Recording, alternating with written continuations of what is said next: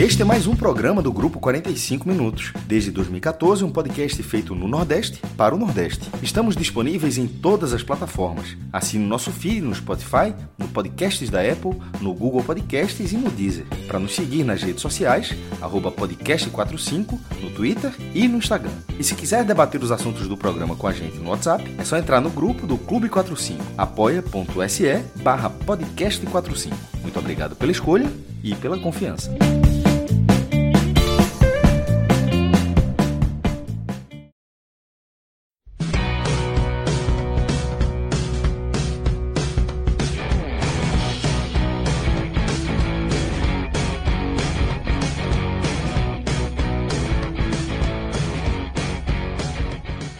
Sejam todos bem-vindos e bem-vindas a mais um podcast de 45 minutos nessa segunda-feira, em sua versão raiz. Eu sou Fred Figueroa.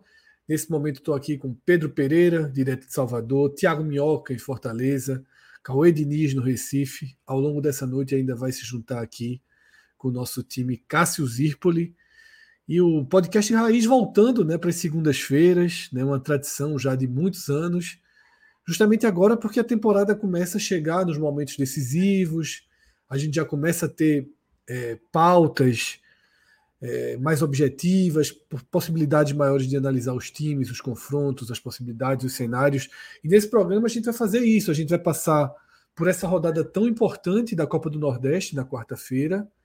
A gente vai passar pela reta final dos estaduais, a gente já tem finais definidas no Ceará, na Bahia, a gente vai dar uma geral como está em todo o Nordeste, o futebol de Pernambuco bem atrasado nesse momento com o seu estadual. A gente vai também é, se debruçar sobre, os calend sobre o calendário, ver as saídas, as datas, as possibilidades. E tem mais coisa na pauta, né? A gente tem também na pauta. Hoje foi a vez do esporte, né? Ter o seu pedido de recuperação judicial aceito, e a gente vai dar uma mergulhada em todos esses temas. É isso, Minhoca? Calendário para até o começo do brasileiro já não dá mais, né? Pelo menos para o futebol de Pernambuco já não dá mais, né? É exatamente, Fred. Boa noite, boa noite, Cauê, Cássio, Pedro, galera. Hoje você viu, né? Você me perguntou, Minhoca, e dia tal? E não sei o quê? E a terceira fase da Copa do Brasil? Aí eu fui só passando, ó, já tem jogo, já tem jogo, já tem jogo. Pois é, as finais do Pernambucano, daqui a pouco a gente vai mostrar. Então, por enquanto, na espera das tragédias do próprio futebol pernambucano, né? no passar. O calendário do futebol pernambucano não conta com sucessos na Copa do Brasil. Exatamente. Não conta com três times classificando na isso. Copa do Nordeste. Ele não é pensado para isso, né? Ele precisa de eliminações e frustrações para a coisa andar.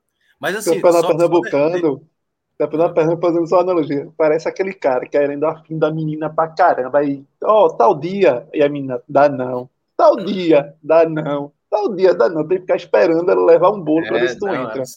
Não, eu tava até falando aqui antes da gente entrar, acho que já até falou em alguma live anterior, né?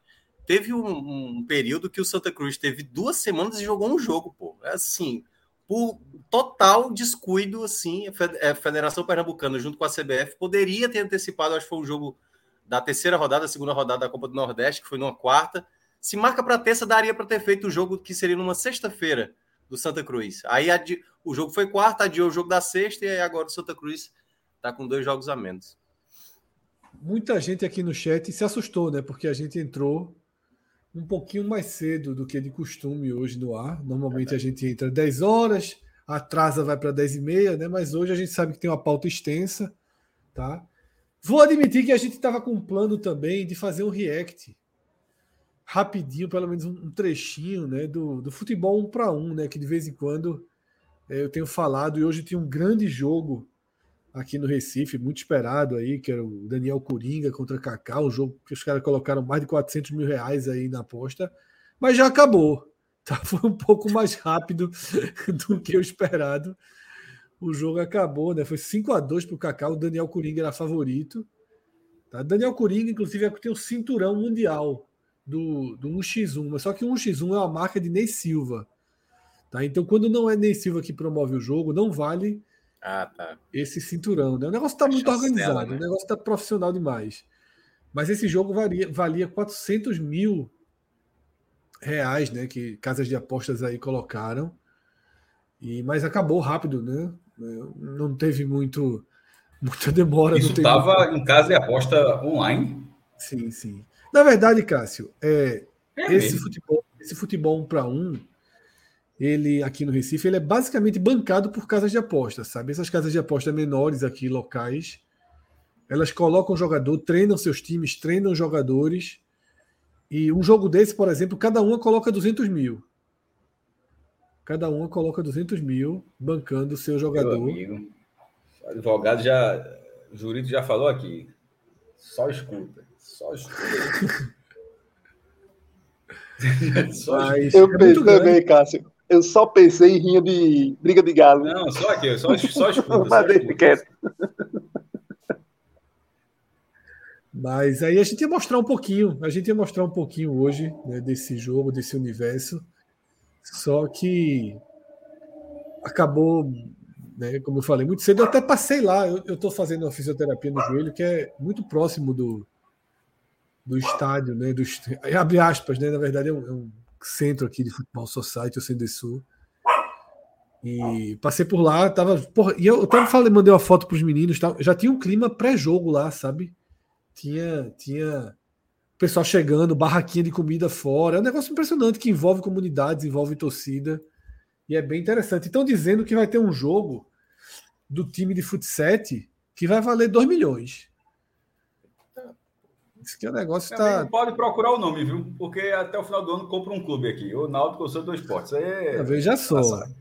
Eu, eu falei, amigo... eu passo lá, eu passo, eu tô indo lá quase todo dia, né? Porque estou fazendo fisioterapia. Eu já falei que a mesa de frutas do treino é de série B para cima. Eu já falei isso. Veja só. Cauê, tu cobriu muito treino na tua vida, certo? Sim. Os jogadores. Tinha melão, melão. Não, me lembro de melão. É laranja, é laranja, melancia e banana, né não? É, a bananinha laranja, melancia e banana. Os caras têm é, melão, é o porra. É, os caras têm melão, porra. O melão me chamou a atenção. Melãozinho. Melãozinho fatiadinho tal. ali, ó. Melãozinho, mamãozinha. Turma, turma trabalha, porra, no, no, com muita força, viu? Gatorade jorrando. É, é. São quatro. Rapaz, a comissão técnica tinha quatro. E aí eu até. É, é, na sexta-feira foi engraçado. Na quinta-feira foi na sexta foi engraçado. Porque o treinador do time principal daqui é Choquito. Pô, Choquito. Sim. Foi o primeiro Choquito treinador da minha vida, velho. Aí eu fui. Tava, ele estava na mesa, né? E aí na mesa tinha um, um, preparador de goleiro que eu conheço. Eu falei com o preparador de goleiro, achou que estava lá, botei a mão nas costas dele e disse assim: esse aqui é o primeiro treinador que eu tive. Aí ele falou assim: se preparem para ouvir o ano dessa história, viu? Porque. eu tinha seis. Pô, Choquito foi campeão demais aqui, pô. Choquito foi muito, seis, foi muito campeão como treinador. Meu amigo, veja só, se botar no Google do GE o Google, o Google interno do GE, colocar Choquito, o nome do cara vai aparecer muita matéria de arquivo, viu? Assim, muita. Não, assim. Muito, muito, muito. É. Agora, agora, eu, eu fiquei imaginando quantos anos tem Choquito, viu? Porque eu calculei que pelo menos, para ele já ser meu primeiro treinador, ele devia ter o quê? 20, pelo menos? Sim. É um já 20. tem 14 na minha frente, né? Eu tô com 43 para 44, o Choquito tá cansado. Mas tá acabado cara, ou não? A cara é a mesma, viu? A cara é muito, muito parecida, velho. Impressionante. É, e a turma tá perguntando aqui se. Júlio, Júlio aqui tá perguntando se no Sendessor eu já fiz muito a minha ideia da bola entrar no gol e eu ficar olhando para fingir que não tinha como chegar. Não, Júlio, nessa época eu não passava não a bola, meu amigo. Nessa época aí, era, era... Nessa época não era, não era salvo, não, né, Fred? Já fui bom goleiro. goleiro e eu já fui genial, no Sendesul. Um eu, eu, com 13, 14 anos, eu ia jogar no Sendesul, era de areia, porra. Areia. Areia. E hoje é bem organizado, tal. Tem, são três campos. Há uma tendência do podcast Experience ir para lá, tá? Já iniciamos as negociações. Agora, o problema é que Thiago Minhoca não consegue me arrumar uma data. Eu, então, eu não né? posso marcar o podcast Experience e Evandro marcar a final do Pernambucano no mesmo dia. Pode ser tudo então, em 2 de abril, não? 2 de abril para você tá de boa. 2 de abril é, tá é, muito perto, né, jovem? Só, assim, você só vai ter um campeão baiano, possivelmente. Opa, quebrou aí. É a gata. E essa agressão aí, meu irmão? Pra ela descer da mesa, né? Não, mas foi de leve, não foi agressão. Bem de leve, só é, foi só um... Falta pra Gaminô, viu? Senão não desce da mesa, não, pô. Deixa eu ver o tamanho do desastre. Com o copo? No máximo quebrou um, um, um, fusquinho amarelo que eu tinha aqui na mesa. Tá capotado nesse momento o Fusca. pois é, Fred. É, resumindo, né? 2 de abril é a data que você tem, assim. Vai ter o campeão baiano por enquanto ali de. É. E olha lá, né? Mas 2 de abril tá, 2 de abril tá muito perto. 2 de abril tá. tá... É no engata a tá, Semana Santa. Tá em cima demais. É. Não tem, não tem condição, não tem campeonato que se estruture dessa forma, não. Mas a gente está aqui nesse, nessa fase pré-programa, tá? E queria aproveitar para que relógio colocasse aqui na tela uma matéria bem, bem especial, né? Que tem hoje no NE45. E o grande, o grande companheiro nosso, né, um, grande, um grande amigo nosso, está lançando um documentário, tá? o, documentário Hamilton Melo, ídolo de todos, né? Ciro Câmara, né, em Câmara, né, em parceria com o documentarista Vinícius Augusto Bozo. Eles estão lançando aí ó, esse documentário. Tem uma matéria completa lá no NE45. Tá? Vai ter pré-estreia em Fortaleza. E, e, a gente convidou o Ciro para conversar um pouquinho com a gente aqui, né, antes da gente iniciar para valer o programa. Então, o relógio já pode mandar o link aí para Ciro entrar. E pode ir descendo um pouquinho da matéria né, para a gente ir, ir, ir, acompanhando né, do que se trata. Cauê, você que tem todos os jogadores anotados em um caderninho. Hamilton Melo, por favor. Conheci não. Esse não. Eu até pensava, ainda fui ver se era Milton Rocha, que tem um ponta direita que teve no esporte, cearense também. E já já eu lembro a cidade é mais ali para o litoral, acho que de Aracati, por ali naquela região. Mas Hamilton Melo não. Na hora quando eu vi o Hamilton, fui até conferir se era o mesmo, mas não. Minhoca, esse ídolo de todos é porque ele foi campeão nos três aí, né? Ferroviário, Isso. Fortaleza e Ceará. Exatamente. Eu também conheço pouco do Hamilton Melo, né? É, daqui a pouco o Ciro vai contar um pouco dessa pesquisa que ele fez. Ele já trabalhou também com, com muito conteúdo. Por exemplo, o conteúdo que a gente quando fui fazer da Copa do Mundo, né, para contar ali cada década, né, do futebol e quando fui pegar a década cearense, um dos documentários que eu me apoiei foi exatamente produzido também pelo, se eu não me engano, né, eu acho que foi produzido por ele, pelo Ciro Câmara. E, e ele até me, me passou na semana passada dizendo que ia ter o um lançamento no cinema, eu acho que previsto agora para sábado, né, dia 25. E aí eu, eu falei, ó, oh, pois dá o toque aí, a questão é que é 9 horas da manhã. E para mim, 9 horas da manhã é tipo 6 da manhã.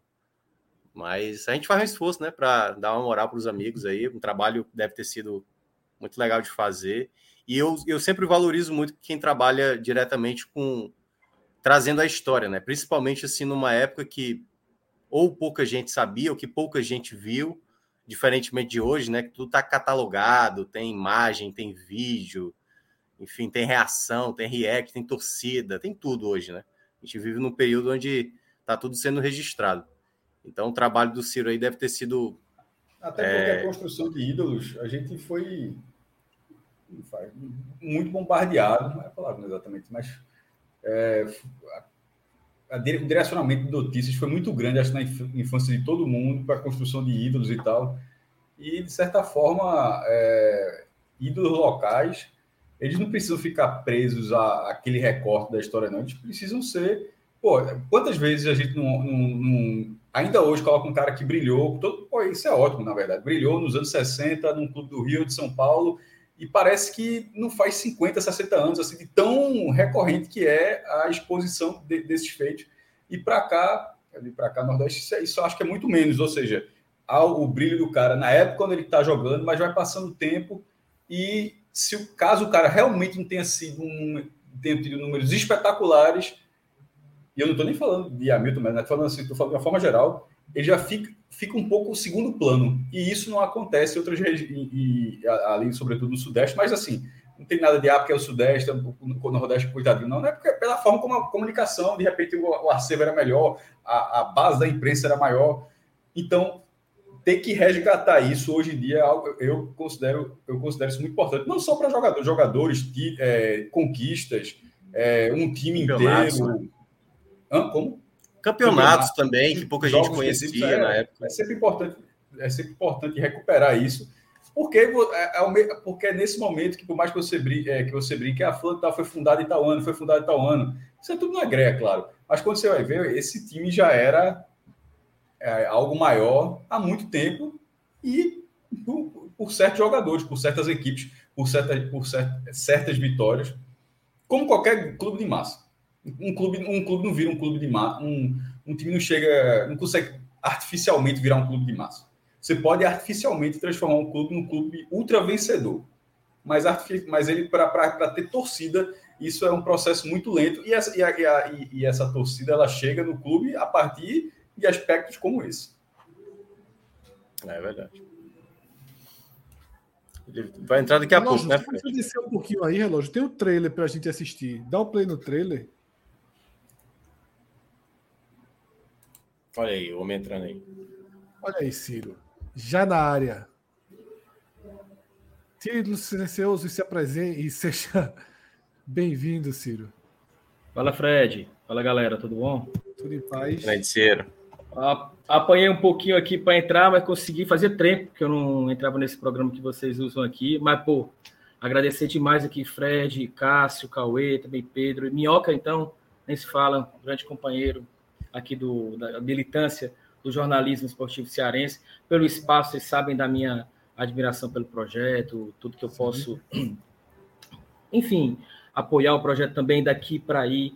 É, eu tenho feito é, realmente um projeto que eu admiro demais e estava acompanhando, enquanto eu estava apanhando aqui para entrar no, na sala, isso que o Cássio estava colocando, dessa nossa dificuldade de sedimentar realmente as memórias.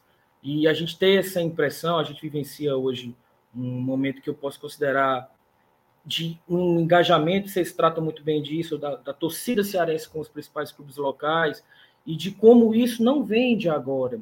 É, agora a gente está, digamos assim, colhendo esses frutos, mas na realidade são, são clubes centenários, que têm histórias marcantes, e que muitas dessas histórias, é, Cauê, Hamilton Rocha foi contemporâneo do Hamilton Melo, né? os dois jogaram juntos no mesmo período, e, e são jogadores que até os próprios torcedores que agora estão nesse movimento mesmo de um grande, de um orgulho de você torcer para os clubes locais. Hoje praticamente não existe mais misto aqui na capital. Eu praticamente desconheço pouquíssimos os que têm dois times, alguns ainda têm um, tal, mas é, então a gente percebe que os clubes se de alguma maneira organizaram para isso. A gente já tinha essa demanda reprimida, digamos assim, e até mesmo do, do, viés da comunicação, de não ultrapassar barreiras, e as gerações que conheceram esses jogadores vão ficando para trás. Então, agora, no momento que a gente tem, digamos assim, terreno fértil para sedimentar, para contar essas histórias, muitos dos torcedores que hoje são sócios, que estão aí, estão com o nome dos times na cabeça, que tem aí, estão agora pensando no Clássico Rei, que vai ser, nossa, mais do que nunca histórico, ou que já estão aí tentando aguardar esse raiz para conversar sobre o Ceará e o Fortaleza nos mata-matas aí da Copa do, da Copa do Nordeste, e não conhecem jogadores que marcaram história, é, e o Hamilton Melo ele exemplifica isso muito bem, porque foi um atleta que, em apenas nove anos de vida, tem uma carreira dentro de campo brilhante e ao mesmo tempo muito errática, porque jogou nos três, portanto, movimentou as três torcidas. A gente tem rasteiras nesses nove anos, e nove anos pontuados por muitos títulos. Né? É muito raro você conseguir, na história centenária do Campeonato Cearense, você ter jogadores que conquistaram o Campeonato Estadual por três clubes, sobretudo num espaço de tempo tão curto. E ele participou de três campeonatos que são históricos. Ele conquistou o Campeonato de 70 pelo Ferroviário, que é tido como o maior time do Ferroviário, esse de 68 a 70. 69 eles bateram na trave, senão eles seriam um, um tricampeonato para o Ferroviário. Depois, de 74, ele fez o grande time do Fortaleza pré-era 2018 para cá, que foi o time do quadrado de ouro. E em 78, ele sai de Fortaleza, vai para o Ceará para ser tetracampeão do estado pelo Ceará. Então, assim, movimentou demais nesses nove anos de carreira. Foi um cara que foi descoberto pelo Tele Santana numa, numa, numa preliminar do Fluminense aqui em Fortaleza. O Tele levou para jogar no, no, Fluminense, fez a base do Fluminense, depois jogou no Atlético Mineiro com o Tele, lá com o Dadá, aquele time de 71. Mas é um cara que essas polêmicas que ele levou na carreira dele, ele acabou também sendo muito errático. E poucos meses depois de ter conquistado o tetracampeonato pelo Ceará, o Ceará cozinhou ele ali no momento da renovação contratual e o Almir simplesmente decidiu abandonar sua carreira. E aí é isso que a gente vai trazer um pouco no. A gente traz no documentário, refletindo também é, sobre esse momento da parada, sobre esse ocaso de uma geração ali dos anos 70 aqui no. Não só no esporte cearense, né? Mas sobretudo quem não tinha o grande eixo, a grande mídia para ali projetar. Eu acho que Pernambuco também pode ser, pode entrar um pouco, um pouco disso aí. Eu lembro daquela reflexão que o Fred fala sobre Bahia campeão em 88, como era distante do esporte, né? É, para a gente é isso, assim, não me surpreende que vocês não tenham conhecimento sobre a trajetória do Hamilton Melo, né? Na realidade, é, o documentário não... vem para preencher essa coluna, pessoal. É isso, e a gente vai ter a pré-estreia agora no sábado, aqui no, Rio Mar, no Shopping Rio Mar de Fortaleza, no Rio Mar Papicu, a gente tem dois Rio Mares aqui, e aí a partir daí o filme vai começar a percorrer festivais, a gente vai ter também exibição em TVs, e estamos muito contentes por essa tá conseguindo finalmente é, colocar realmente tirar do papel essa grande história que é a história do Hamilton aqui para o futebol cearense e deixar claro é, guardado para as próximas gerações. Ciro, esse ponto que você trouxe, ele, ele né, abordando né, a necessidade ou pelo menos a missão que a gente, que alguns têm, você abraçou essa missão de jogar luz, né, para um período que, que passou, foi intensamente vivido, logicamente, mas que ficou muito distante já da geração seguinte, né? Isso é algo que, que como a gente já debateu relacionado a outras questões do futebol, incomoda. É impressionante como você fala a história que eu cito do Bahia, como eu que pô, cresci no futebol dos anos 90, né? Assistindo jogos ali, pô, eu nasci em 79, então meu, a minha maior imersão no futebol é nos anos 90.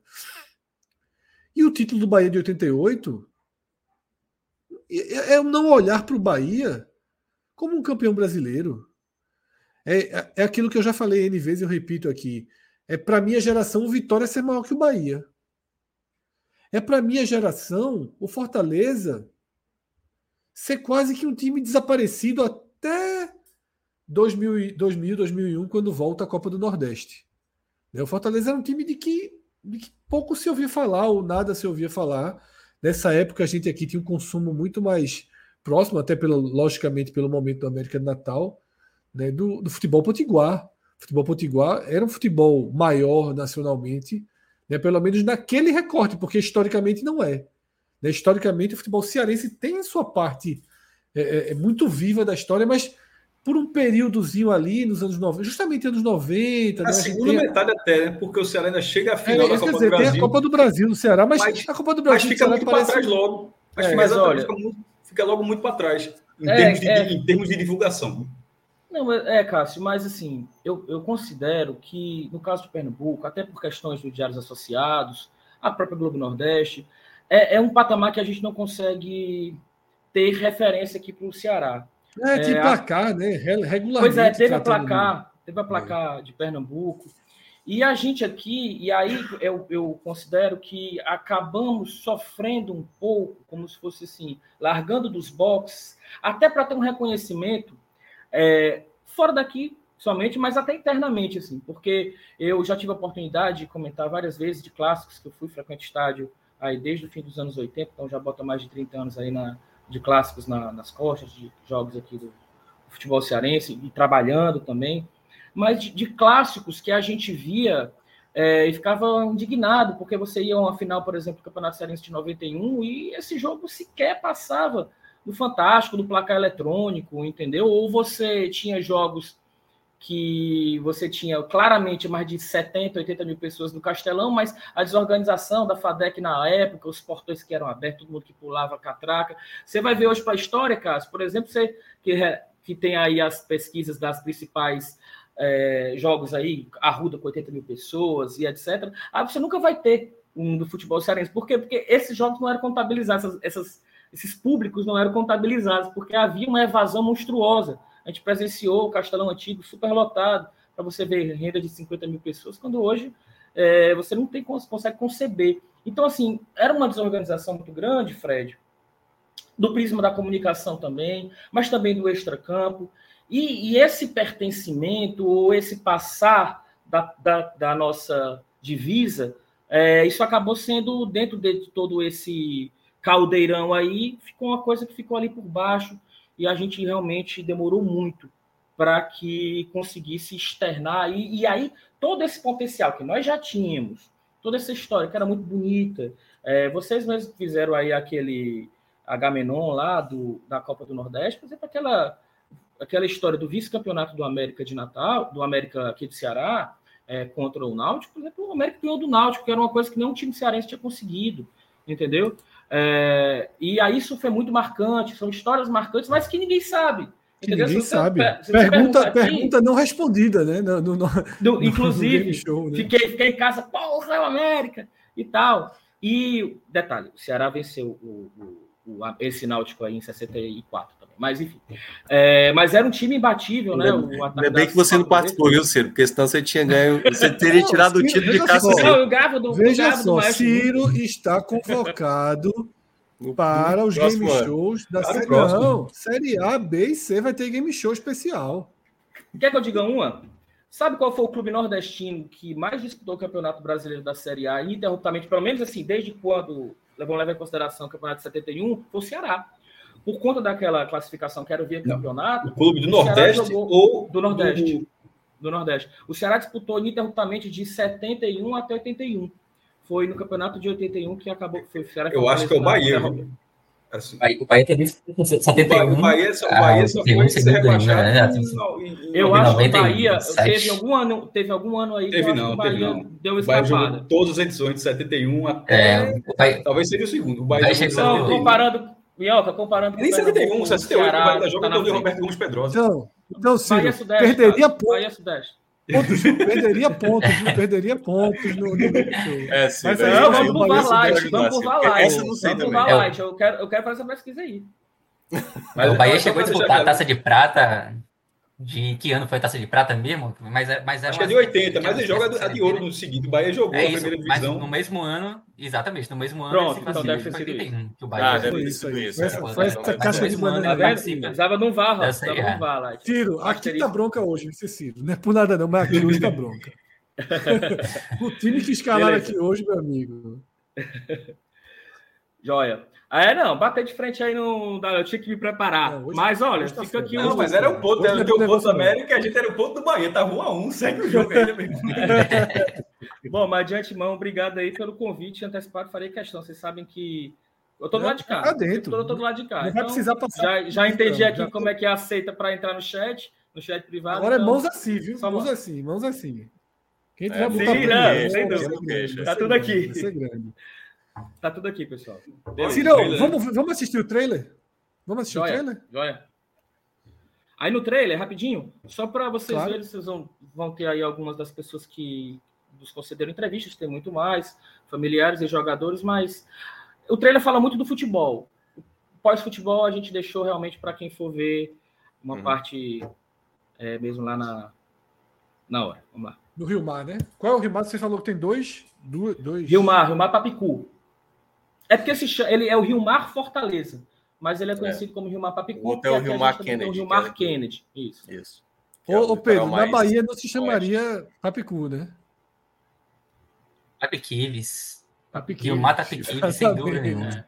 Exatamente. exatamente. O, o, Papicu, que é o bairro que fica ao lado da Varjota. Né? Da Varjota, pois é, isso que eu ia falar.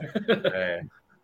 Eu quase, na eu quase morei na Varjota. Eu decidi morar no Luciano Cavalcante. Na Vajota não deu certo.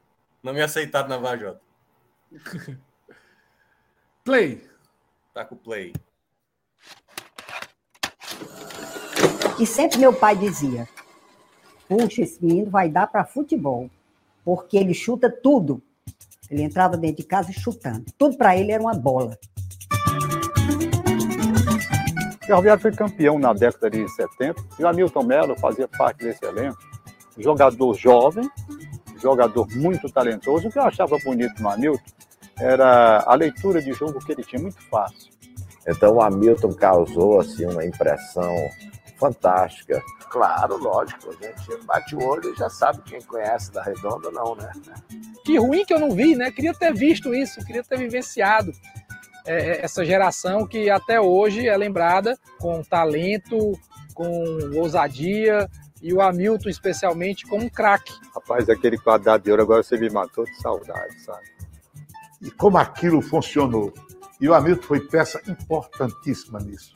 Quis o destino que no dia de um jogo extremamente histórico e simbólico para o Ceará Esporte Clube, que o início da jogada, do gol é, lá atrás, iniciasse com ele. O lançamento que veio dele foi o que desarmou, pegou de surpresa a, a defesa Fortaleza, que não teve condições de reagir. Ele foi amado pela torcida do Fortaleza, é amado até hoje, pela torcida do Ceará, é amado até hoje, pela do Ferroviário, idem, idem. Você tem que gostar do ferrinho. E o Hamilton dizia, pai, jogador não tem isso. Vestiu a outra camisa do outro time, tem que torcer por ele. Vou procurar dentro disso conciliar as coisas. Eu acho que nada, uma coisa não atrapalha a outra, porque eu vou ter tempo para fazer tudo.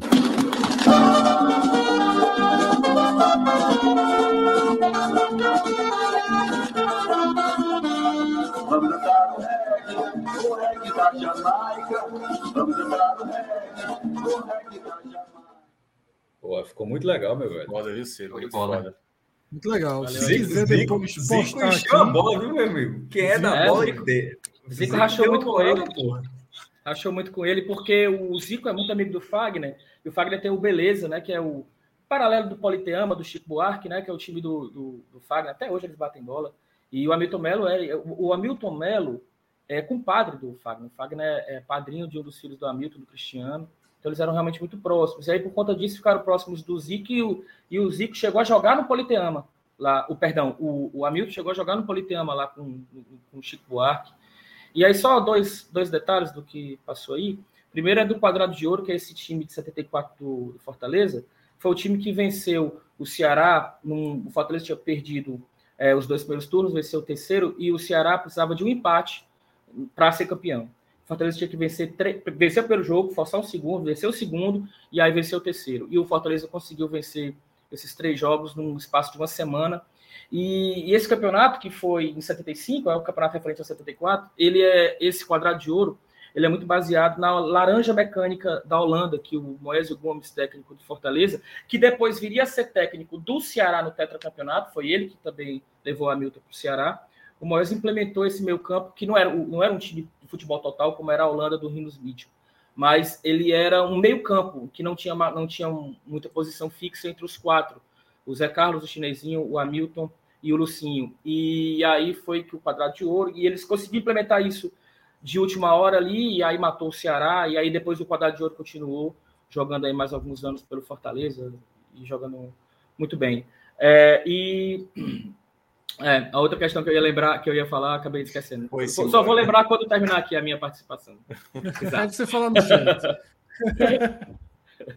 Beleza. É isso, obrigado. Mas. Ciro, muitíssimo obrigado pela, pela presença, tá? Convidadíssimo. Ah, detalhe, Fred, lembrei. Essa música que toca no fim, é o, é, ele foi cantor. Ele foi cantor e compositor. Ele era muito vinculado à, à MPB. É que você comentou falando, né?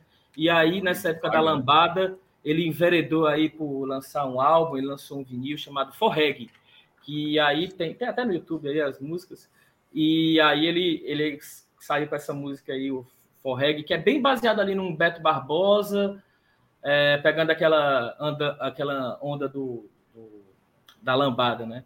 E aí é uma das facetas dele do pós-futebol. O Hamilton teve um fim de vida bem trágico, ele foi assassinado em 97.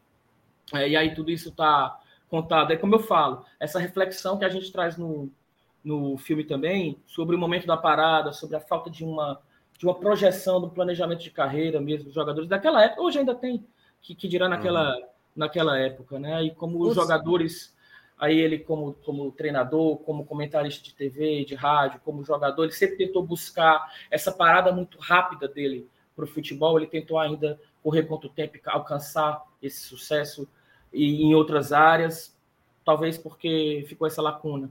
Foi um fim de carreira muito abrupto.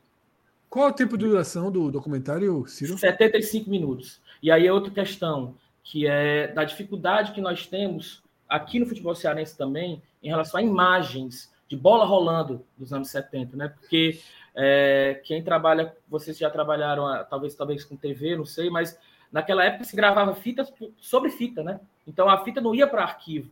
A fita que gravava o jogo hoje era a fita que gravava o jogo do, do o CEDOC, o CEDOC da Globo, do Globo Nordeste, né, a Globo do Recife, que é o maior daqui, eu acho Uhum. que ele é de 1980.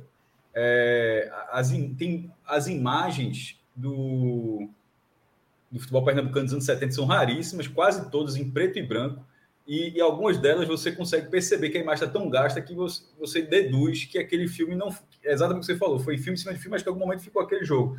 É, é, a coisa mais rara, por exemplo, é um dos anos 60, a final do Hexa, do Náutico 68, ele, ele só existe e foi aparecer durante. Ele foi, foi veja só, o, o gol mais importante do Náutico, que foi o Hexa Campeonato, em 68. Esse jogo passou ao vivo aqui em, em Pernambuco, mas como você falou, é, é, foi transmitido pela TV, mas não tinha um registro como, registro, como você falou. Esse gol só foi aparecer em 2014, porque tinha um, um vídeo, é, tipo Canal C, mas não era Canal C, não, era, era, uma, era um, algo do tipo de um historiador no Rio de Janeiro e o cara colocou. E isso era, eram três matérias, essa era uma matéria dentro. Aí, ou seja, o gol mais importante do Náutico de uma época onde já era para ter registros do tipo, pô, a Copa 66 é toda colorida lá, só para dar um assim. E, e não tem um, um, vídeo que vai aparecer em 2014. Então, isso que você fala do Ceará, em Pernambuco acontece, só melhorou de 80 para frente. O futebol baiano, por exemplo, ele tem mais alguns jogos coloridos dos anos 70. O, o de vez em quando, o, o Gol Grande Momento do Esporte consegue mostrar alguns lances da, da Bahia. Acho até que o Bahia jogava mais partidas, como o lance de Pelé, que quase fez o gol mil, tem aquele, tem aquela, aquele registro. Então, é, é, é foda, né? Porque nos anos 60 e 70, com feitos relevantes, e você não ter, justamente nessa época, é, é, registros. É só na memória do torcedor. Aí é só na memória do torcedor mesmo, acabou. A, a gente foi impressionante, a turma enlouqueceu. Finalmente eu tô vendo o gol do Hexa. Disse assim. É. O gol do Tetra. O gol do Tetra, esse gol aí, de 78, ele só foi aparecer em 2011.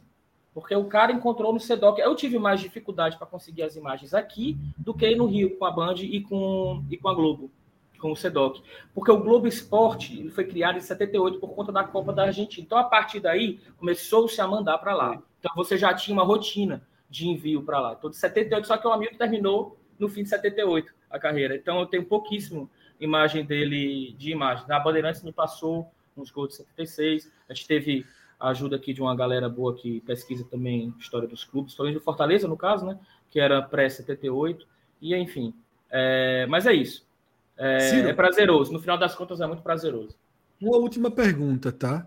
É... Como várias pessoas, Luiz Henrique, Emerson Penha, ficaram com vontade de assistir. Muita gente, tá... todo mundo aqui ficou com vontade de assistir. O lançamento é só no Rio Mar, né? De Fortaleza. Vou chamar Rio Mar Fortaleza, né? Que é, é um mais tranquilo. Mas quando é que vai estar disponível no stream? E aí eu também reforço, se, se não for tão próximo, se for daqui a, a mais tempo, eu não sei como está a estratégia, até que você volte aqui para a gente fazer um relançamento. Já quando tiver disponível, que a gente já joga link, né? O pessoal já pode ir direto. Sim. A gente joga uma outra matéria também no NE, né? É, de início a gente. É porque é engraçado, você envereda para esse mundo do cinema, você vai compreendendo outras questões do. Fazer o filme é, é o mais tranquilo. Minhoca, o Minhoca, evento... Minhoca conhece bastante esse universo. É, mais de bastidor de lançar um filme. Eu imagino a dificuldade. Se qualquer filme brasileiro porque tem dificuldade. Tem a questão é, até da, de concorrer aos prêmios, né, companheiro? Isso, tem até é, de concorrer. Você tem, é tem que. É necessário um ineditismo, um número mínimo de exibições. E a gente também que está fechando assim exibições com TVs locais aqui, e também é necessário que se priorize uma TV local. Por isso que essa primeira exibição ela vai ser para convidados, mas é uma sala grande, é uma sala para 440 pessoas. Então a gente ainda consegue comportar é, algumas pessoas. Bom, é, Fred, eu, eu aí já a produção do evento já não é comigo. Então eu não, eu não posso te dizer o que, é que a gente pode fazer para esse, esse próximo dia 25. A gente, eu acabei de chegar do shopping. Não, isso, tem... mas quando, quando ele for lançado por stream, você volta é, aqui, a gente sim, joga o link, porque aí deixou a turma com vontade, né? Mas aí a gente, né, quando, quando tiver disponível no stream, a gente reativa essa vontade já com o link, porque aí é o. Tem até a camisa, direto, né? Tem a Eu vi, camisa. eu vi, eu vi, eu vi. Essa aqui é a camisa alvinegra, né? No caso é a minha. Mas tem a versão tricolor e tem a versão É do Shark também. Tem a versão do, do Lion e do Shark. Entendeu? Aí o torcedor lá vai ter acesso. a- Minhoca, minhoca vai ter que receber a do Shark, né? Porque É, minhoca, assim- minhoca sai com a do Shark. Eu quero ver se o minhoca vai aparecer lá. É, ver. Não, é como eu falei. Qual é o horário? da Qual é o horário? É uma dureza. Nove mas, da manhã pô, pra minhoca. É sério, eu, eu faço questão de. É perto, é perto da minha casa, né? Eu tô morando aqui no Luciano Cavalcante, Olha é aí. próximo ao Papicu. É, minhoca acorda ali 8 e meia, vai correndo, dá pra, dá pra, É, dá dá pra pra trabalhar. Eu fiz hoje isso, por exemplo. É. Então é isso, Cirão. Obrigado, Valeu, meu galera. amigo. É Marcado isso, já. Grande trabalho, volta, viu, Ciro? tá? Valeu, Cira. Massa, show de bola. Valeu. Até a próxima. Obrigado. Relógio, é, para a gente dividir direitinho, a gente coloca um, um- uma vinheta aqui para começar, mas eu peço que na edição de áudio todo esse papo com o Ciro se mantenha, tá? Não vi aqui quem é que está na edição de áudio hoje. Então, para edição de áudio, a gente pode ficar com o programa inteiro, porque foi um papo bem, bem interessante. Quem quiser ouvir em podcast tem acesso também. Mas é isso, vamos, vamos para a abertura para fazer uma, uma, uma reorganizada na casa e a gente ir para os temas da semana do Raiz.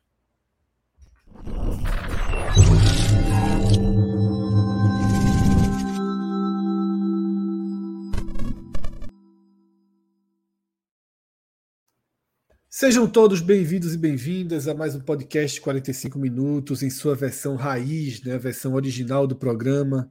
De volta às segundas-feiras, né, quando a gente se encontra aqui para fazer uma geral, para passar limpo né, as principais notícias, os principais acontecimentos do futebol do Nordeste. Também costuma ser nessas segundas-feiras que a gente faz aquelas análises de tabela, classificações, projeções.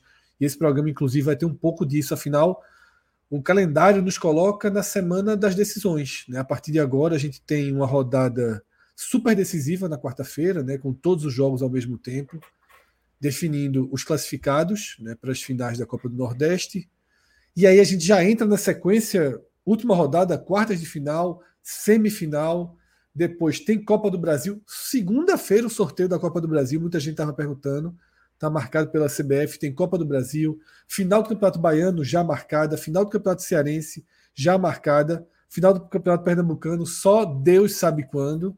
E a gente está aqui para debater isso tudo e outras pautas né, que inevitavelmente forem surgindo, como, por exemplo, né, os pedidos de recuperação judicial, que vão se tornando regra aqui em Pernambuco. Nessa segunda-feira foi a vez do esporte a gente vai explicar um pouquinho o que é que esses pedidos significam. Eu sou Fred Figueroa, nesse programa estou aqui com Cássio Zirpoli, Thiago Minhoca, Pedro Pereira e Cauê Diniz.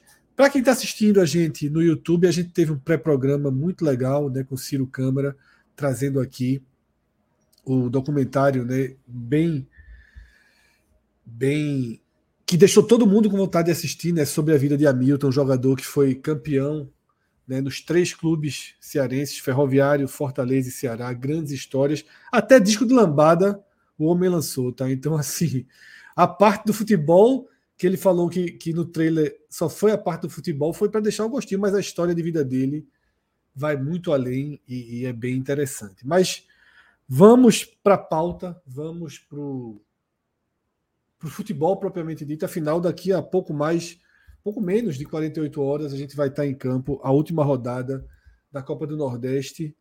Tiago Minhoca, o que é que a gente tem né, para essa última rodada? Claro que um dos fatos, e a gente já debateu muito isso, né, que chama atenção é a gente chegar para uma rodada decisiva com o Bahia fora, com Vitória fora. Né, dois protagonistas. Mas a gente tem outros clubes já eliminados.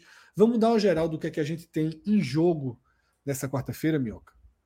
Pois é, né? Dos oito jogos, só um jogo não vai ter influência nenhuma. Não sei nem se a CBF vai tentar mudar, né? Não sei se isso vai acontecer, que é Vitória e Campinense, um jogo que de nada vale, duas equipes já eliminadas, não tem nada a ser disputado. Os outros sete está envolvido ou com classificação ou com o posicionamento, né? Que vai definir o chaveamento para as quartas de final até a final do campeonato.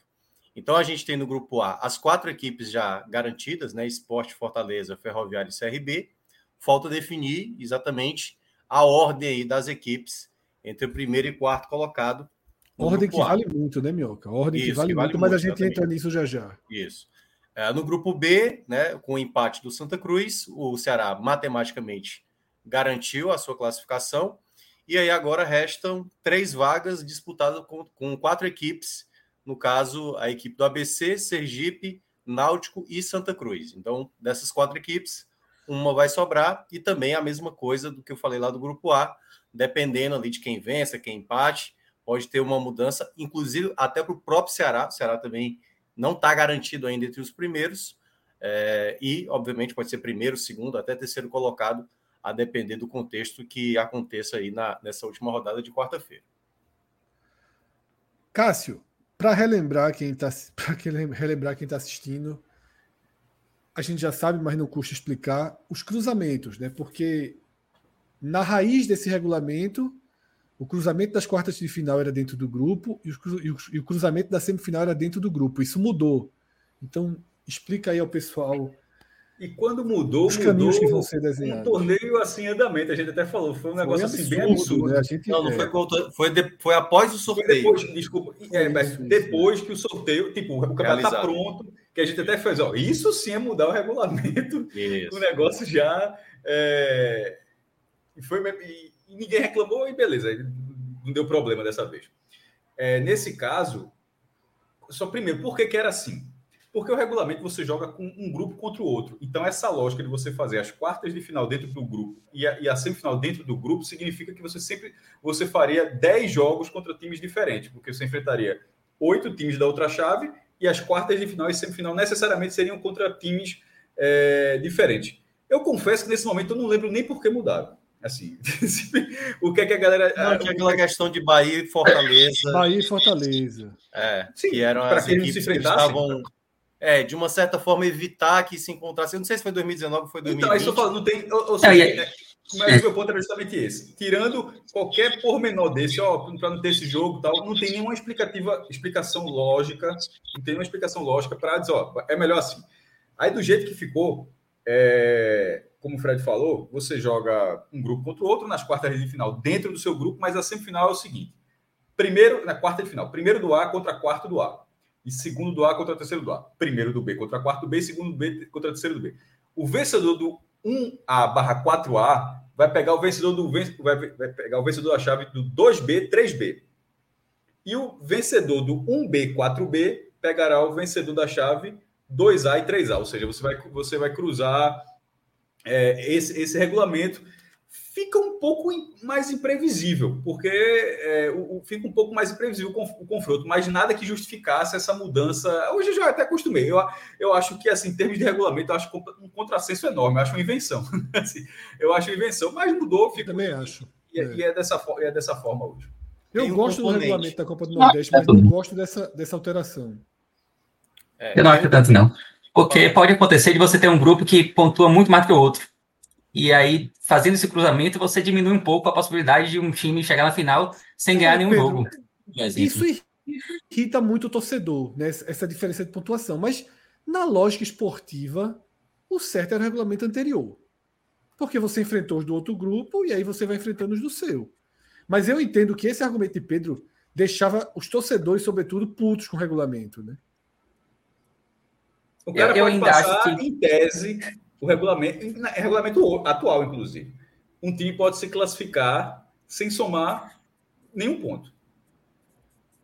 Pode. Pode É, acontecer. a, gente já, a gente já teve vitória se classificando sem ganhar nenhum jogo, né? Isso aconteceu já. Mas eu digo assim, nenhum ponto zerado. Tipo, os oito, os oito times do grupo A passam oito rodadas apanhando do, do jogo do grupo B. Aí no final É, vai tenho- se classificar com zero ponto, o cara tá com menos 15, é o outro menos 16, líder. O menos 15 é o líder. Aí o cara É. vai para ser. O cara vai ter o mando. Esse time ainda vai ter o mando de campo nas quartas de final. É, Eu acho Esportivamente. que, eu acho que para ficar redondinho, você podia fazer os cruzamentos ali, pegando a maior pontuação, jogando contra a menor pontuação, independente dos grupos. Ah, você gosto- o primeiro contra o oitavo injusto. por aí vai. É, te- te- Mas eu acho que o sorteio você- pesaria muito se fosse assim. É porque assim, ó, tem uma situação que é a seguinte, né? Os campeonatos estaduais, e, e aí, de uma certa forma, a Copa do Nordeste, de uma certa forma dá para a gente comparar, porque também é um torneio regional, né? E claro, bem mais forte do que seria o baiano, cearense, pernambucano, alagoano, qualquer outro campeonato estadual nordestino. E o que tem acontecido nos outros estaduais é para não inchar tantas datas, eles tentam ao máximo colocar poucas datas e, ao mesmo tempo, promover uma competição atrativa, que tenha clássicos. Porque antes, por exemplo, tinha essa questão de o Bahia e o Vitória não pode ficar no mesmo grupo, é, Ceará e Fortaleza também não. Apesar de ter acontecido ali, né? Naquelas primeiras edições que eram cinco grupos com quatro e tal, chegou o Ceará Em e Fortaleza 2014, o Sport e Náutico estavam no mesmo grupo. isso, chegou a acontecer. E aí era muito pouco, ou seja, numa edição você tinha numa primeira fase muitos jogos pouco modorrento, atrativos, é, é. né? E aí a, a maneira que a, a, a Liga do Nordeste imaginou é: vamos fazer então cada, é, cada estado que tenha dois representantes, um vai para o lado, outro vai para o outro. Já temos aí garantido pelo menos três, quatro clássicos ou Criaram o clássicos. jogo a partir disso, meu cara. Copa dos Grandes Clássicos. Exatamente. Só para contextualizar, 2014, o Sport Disse que Náutico foi Cássio de Cardoso, quatro, né? tá? Cássio Cardoso, Cássio Cardoso diz que assim nessa, Eu acredito. nessa criação, né? Segue, meu. Não, e aí, devido a isso, né? foi- basicamente a gente está vendo isso não só na Copa do Nordeste, como o Campeonato Paulista, que vamos lá, o principal campeonato estadual do, do país, faz dessa maneira, né? O Ituano, por exemplo, estava brigando contra o rebaixamento, venceu o Santos na última rodada, foi para as quartas de final, eliminou o Corinthians e Times caiu bem melhores não chegaram nem, não, passam, não foram às quartas de final. Mas, se Exatamente. eu não me engano, o sétimo lugar, acho que foi é, alguma coisa. Não, décimo segundo, décimo segundo lugar. Não, não, não classificou e outro. É. Foi o décimo É o décimo E Dalpozo virou na rei, né? E Dalpozo virou rei, né, Minhoca? É, exatamente. Que ressurgiu da Alpozo. Só que a turma não vê o contexto, né? Que o time se classificou É. Não, últimas sobre, o, sobre, o, re- sobre o regulamento da Copa do Nordeste, desse enfrentamento das chaves, eu não vejo problema, não. Eu acho, eu acho na acho, verdade, é, ele, ele, ele consegue chegar no objetivo de ter um grande jogo toda a rodada. Assim. eu acho que isso aí eu não sou. Eu não Eu gosto, vejo. eu gosto. E, e querendo ou não, você colocar, tipo, tem, cada estado tem, quase todos os estados tem dois grandes. É um de cada lado, né? É Essa, essa polaridade, então eles vão se enfrentar. E querendo ou não, isso, isso historicamente é um equilíbrio. Pode ser que é, o Sport está muito melhor do que o Santa no momento, o, C- o CRB está muito melhor do que o CSA.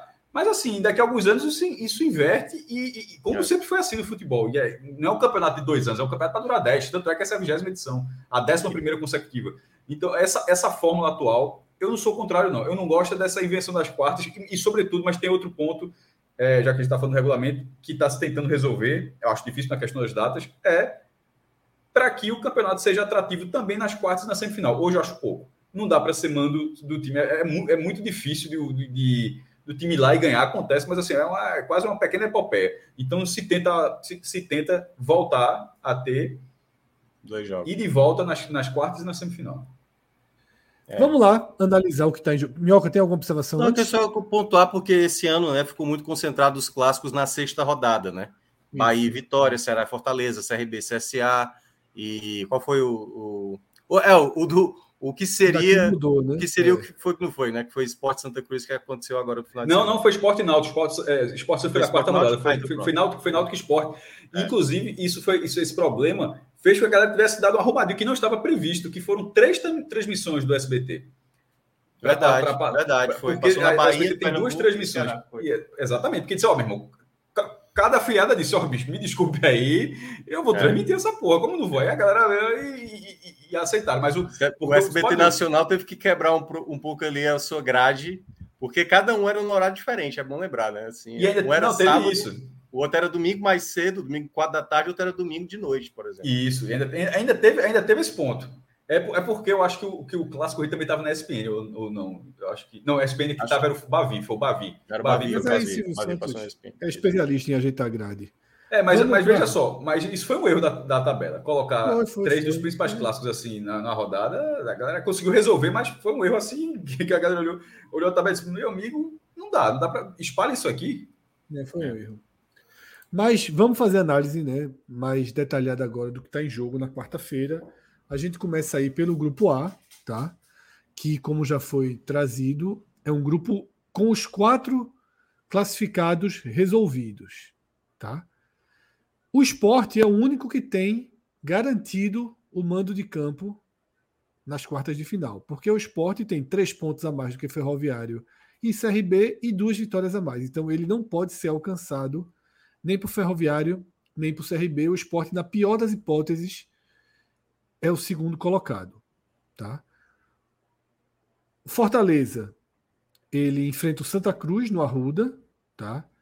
Precisa de pelo menos um ponto para garantir a segunda posição. Ter o Com mando, esse né? ponto, Minhoca, eu não via. Ter o mando, ter o mando Ter o das mando, quartas de final, isso. Com esse ponto, se o, Vitó- se o Fortaleza empatar com o Santa Cruz, ele é segundo colocado. Né? A não ser que o Sport leve uma goleada. Não, vamos na realidade, isso não vai Vamos acontecer. realidade. Se ele empatar no Arruda, ele é segundo colocado. Independentemente do que aconteça em Maceió, entre CSA Se perder, tem algum risco de perder o mando das quartas. Exatamente. Se perder, aí ele vai, vai para o risco. Que eu, nesse Nessa momento, disputa- veja só, com a antecipação da final do Campeonato Baiano e a eliminação do Campeonato Baiano, eu já não considero um absurdo o CRB lá contra o Bahia, não. Não, não é não, sem dúvida. Mas aí, ainda para fechar nessa primeira disputa, Fortaleza e Time Sport, Sub-20, bem mexido. É, se o Fortaleza vence, se o Fortaleza vence o Santa Cruz, para ele ser primeiro, basta que o Sport não vença Não vence. o CSA. Então, a primeira, o Fortaleza tem duas frentes de batalha. A frente de batalha para ser primeiro e, pra, e a frente de batalha para ser segundo, que é apenas com empate, tá? Se ele perder, aí ele vai depender do Bahia e do Náutico, tá? O Ferroviário pega o Náutico nos aflitos. Um jogo duríssimo, porque o Náutico precisa da vitória. E o CRB pega o Bahia na Fonte Nova. Pedro Pereira, a gente falou um em cima do outro, mas eu vi Pedro Pereira falando o termino sub-20 e eu escutei. O que é que se desenha, Pedro? É, na verdade, assim, eu acho que só não vai ser o sub-20, sub-20 mesmo, porque o sub-20 tem jogo na quinta pelo Campeonato Brasileiro, né? É, e fora de casa. Mas certamente vai ser um time bem mexido, com completamente cheio de reservas, porque a final do Campeonato Baiano foi antecipada para domingo. A final do Campeonato Baiano só aconteceria no outro domingo. E aí poderia até ser que Renato Paiva procurasse colocar um time mais completo ali, mas eu acho que não vai acontecer não. O Bahia fez viagens extremamente longas nas últimas semanas, não tem nenhum motivo para que o Bahia entre com um time completo nesse jogo. Nenhum motivo. Pra de repente não botar o né? completo, ainda perde o jogo, ainda leva a pressão do- da torcida pra- Desnecessário. Também Ó, se mas tem os outros. Para o CRB, se isso acontecer, é ótimo. Veja só. Para o CRB, isso significa que é, ele pode torcer, é difícil, mas pode torcer para o Santa Cruz, assim, com. Porque, veja só, dos resultados, assim, eu, eu acho que, mesmo sendo contra o Bahia, me parece muito plausível. Mas, mas vamos lá, assim, imaginando que o Fortaleza está vencendo o Santa Cruz, ou empatando com o Santa Cruz. Ainda o vai está CRB vencendo. buscar os pontos. Pois é, o quanto. E aí a minha pergunta seria essa, né? Porque ninguém é torcedor aqui do, do, do, do CRB e não sabe o que é que se passa na cabeça do CRB. É é boa. melhor enfrentar o esporte, é melhor enfrentar o Fortaleza, na- é o esporte na ilha ou o Fortaleza na Arena Castelão? Pode ter aí Eu uma, acho que seria uma melhor enfrentar o É melhor esporte. enfrentar o esporte. Porém, É, assim, como, é, como, é, como é que vai ser? Vai ter uma chave? Tem um- é, é foda. É, é Assim, muito- o tem tá é- é o muito tá jogando difícil. pra ganhar, o time tá jogando É. para ganhar do Bahia. Aí de repente, ó, alguém diz, ó, desliga o motor. É muito difícil, É, é, o jogo simultâneo, o placar do Arruda, Porque é muito assim, se difícil o Santa Cruz estiver vencendo, se o Santa Cruz estiver vencendo, aí o CRB vai com tudo para tentar vencer, porque aí ele já joga no Rei Pelé, né? Exatamente, Porque que aí aí vale ele passa, muito. Aí é muito o melhor do Rei Pelé, seja o lá com. Fortaleza ou com o É. Esporte. Mas Entre, entre... Ô, Minhoca, só para deixar claro, entre Tá. Fortaleza e Esporte fora de casa, eu, eu, se fosse o CRB, escolheria enfrentar o Esporte. Uhum. Mas entre o Esporte na ilha e o Fortaleza no Repelé, eu escolheria o Fortaleza no Repelé. Ah, não, isso aí não tenho nem dúvida. Não O tenho nem dúvida. campo, ele é, Mas ele é assim, indiscutível. só umas nuances que a gente tem para esses duelos, né? O, o Pedro acabou de mencionar. O Bahia deve vir com um time bastante alterado, não é força máxima, então o CRB deve ir possivelmente com força máxima para esse jogo. Certamente. O, o- é, o Ferroviário, por exemplo, ele está muito desgastado, muito. Ontem no jogo teve todo o tumulto lá, a polêmica por conta da, da- da penalidade, mas o Ferroviário está muito no limite, né? Jogou no, no contra o Grêmio, no Rio Grande do Sul, e está muito assim, já daquela coisa, o time já não parece não ter mais energia. E eu não sei se o Ferroviário vai pensar estrategicamente, cara, se for terceiro ou quarto, se é Fortaleza ou esporte, tanto faz. A gente tem que estar inteiro, por exemplo, no final de semana. Eu não sei se o Ferroviário vai pensar dessa maneira, entendeu? E aí, por exemplo, isso pode até, daqui a pouco a gente vai falar do Náutico, né? Favorecer o Náutico, por exemplo, que pode pegar um, um pode ferroviário mais alterado de uma certa forma. O Fortaleza, a mesma coisa. Fortaleza deve dar uma poupada, acho que não 100%, porque está com muitos desfalques e vai enfrentar um Santa Cruz, obviamente, querendo o jogo, né? Querendo se classificar. E o Só, esporte. que o Fortaleza, só, só, só a ressalva de que o Fortaleza poupando continua sendo Não, muito ainda mais é, time, tá? é, Essa ainda é o time. Porque assim, o grande problema do Fortaleza eu acho que não é nem o elenco, né? Às vezes é, é o modo de jogar, porque tem um bom elenco, mas às vezes não tá conseguindo convencer. E o esporte que Cássio, vai o antes a gente fez até um esboço, né, Minhoca? Antes de começar o programa, a gente fez até um é esboço time, aqui é, do time. Romero, É Romarinho, infinitamente superior ao Santa, não tem nem assim. Não, É, pelo amor de Deus, minha gente. Pelo amor de Deus. É, o terceiro time é superior ao Santa. O terceiro time é superior ao Santa. É, e o outro ponto, que é o esporte, né? Que também está brigando por essa primeira colocação, vai pegar possivelmente um CSA focado numa vaga de Copa do Brasil na Copa Alagoas, né? Que vai É, jogar saiu a na- notícia no NE45 que também estuda time misto, né? Não, É, pela isso. tabela, veja só, até atualizar para falar pra gente, pela tabela, o jogo é na quinta-feira. Isso é na quinta-feira. Copa Alagoas é é- quinta-feira pro CSA. É, veja, não é, já vinha sendo assim, tá? Porque CRB e CSA vinham E é- jogando com times E é Coruripe, reservas. É jogo único eh, contra o Não, é mata-mata já, acho que É. contra o Coruripe. A, a questão Fora de casa, é que né? É a, jogo a único. Copa Alagoas, ela, ela já existe há alguns anos, o campeão, o campeão que é a Copa Alagoas. Né? A Fares Lopes dava o título direto para a Copa do Brasil. Na, na Copa Alagoas, o campeão da Copa Alagoas vai pegar o terceiro lugar do Campeonato Alagoano para fazer um mata-mata e ver quem pega a terceira vaga do Estado. Acho- a gente até falou aqui que eu, eh, eu, eu disse, né, repetindo aqui, eu acho, eu acho interessante a ideia. É, só que a Copa Alagoas, para o CRB e para o CSA, ela, é, os, os, os grandes jogam, mas com times reservas. Ou, ou juniores, misto com reservas, assim, beirando aspirantes, alguma coisa do tipo, porque eles estavam focados no estadual. Só que a eliminação precoce, o CSA não chegou nem na semifinal. E a mudança do regulamento da Copa do Brasil obrigou a mudança de foco do CSA. Primeiro, eliminado da Copa do Nordeste, esse jogo nem, nem vai nem vem. Fora do estadual, e não é só fora do estadual, é fora do estadual, fora da Copa do Brasil. Então, supondo que o CSA, é, e como o CSA foi rebaixado para a terceira divisão, ele não tem nem a opção da Série B. O CSA tem dois caminhos para jogar a Copa do Brasil de 24. Ou ganhar a Copa do Brasil de 23, ou ganhar a Copa Alagoas e, o- e o, playoff contra o, o terceiro lugar do estadual. Então, nesse momento, é, e, e isso vale, o- a cota mínima do- da Copa do Brasil esse ano foi de 750 mil reais. Isso pode até ser maior, porque de repente se o CSA joga a, a Série C e sobe o acesso, ele seria Série B ano que vem e já teria uma cota maior, que seria quase 900 mil reais desse ano. Resumindo, a Copa Alagoas nesse momento vale muito para o CSA e a tabela ela já vinha sendo assim. Os jogos, tipo, o jogo do- da Copa do Nordeste foi, ou do próprio estadual, foi no domingo. A Copa Alagoas na segunda, na- quase sem tempo de descanso. Porque para esses dois não fazia diferença. Só que agora, para o CSA, faz diferença. Só que agora ele inverte a lógica de onde teria esse time. Isso. E aí, como o Mioca falou, o jogo é em Cururipe, né? Então, jogo único fora de casa. Tem uma matéria do NE45 mostrando que o CSA também sinaliza time reserva contra o esporte, né? Então, Cauê, a gente falou aqui, Minhoca trouxe na visão de baixo para cima, né? Do CRB que teria esse poder, digamos assim, né? De talvez tirar o pé contra o Bahia, mas eu acho muito difícil, acho muito complicada a situação do CRB para fazer isso, muito delicada. Na visão do esporte, tá? Faz diferença, você que porra, analisa os times, assiste os jogos aí com cuidado. Faz diferença ter Ferroviário ou CRB. O ano do CRB é muito bom, o ano do Ferroviário é bom. Eu, particularmente, eu, Fred, acho que o jogo do CRB é de altíssimo potencial de risco para o esporte. O do Ferroviário eu já vejo como um jogo mais, mais menos perigoso, digamos assim. É. Né? Um jogo onde o favoritismo é aí mais não. claro. Né? É. É, um jogo onde o favoritismo é mais claro. Qual a tua visão, Cauê?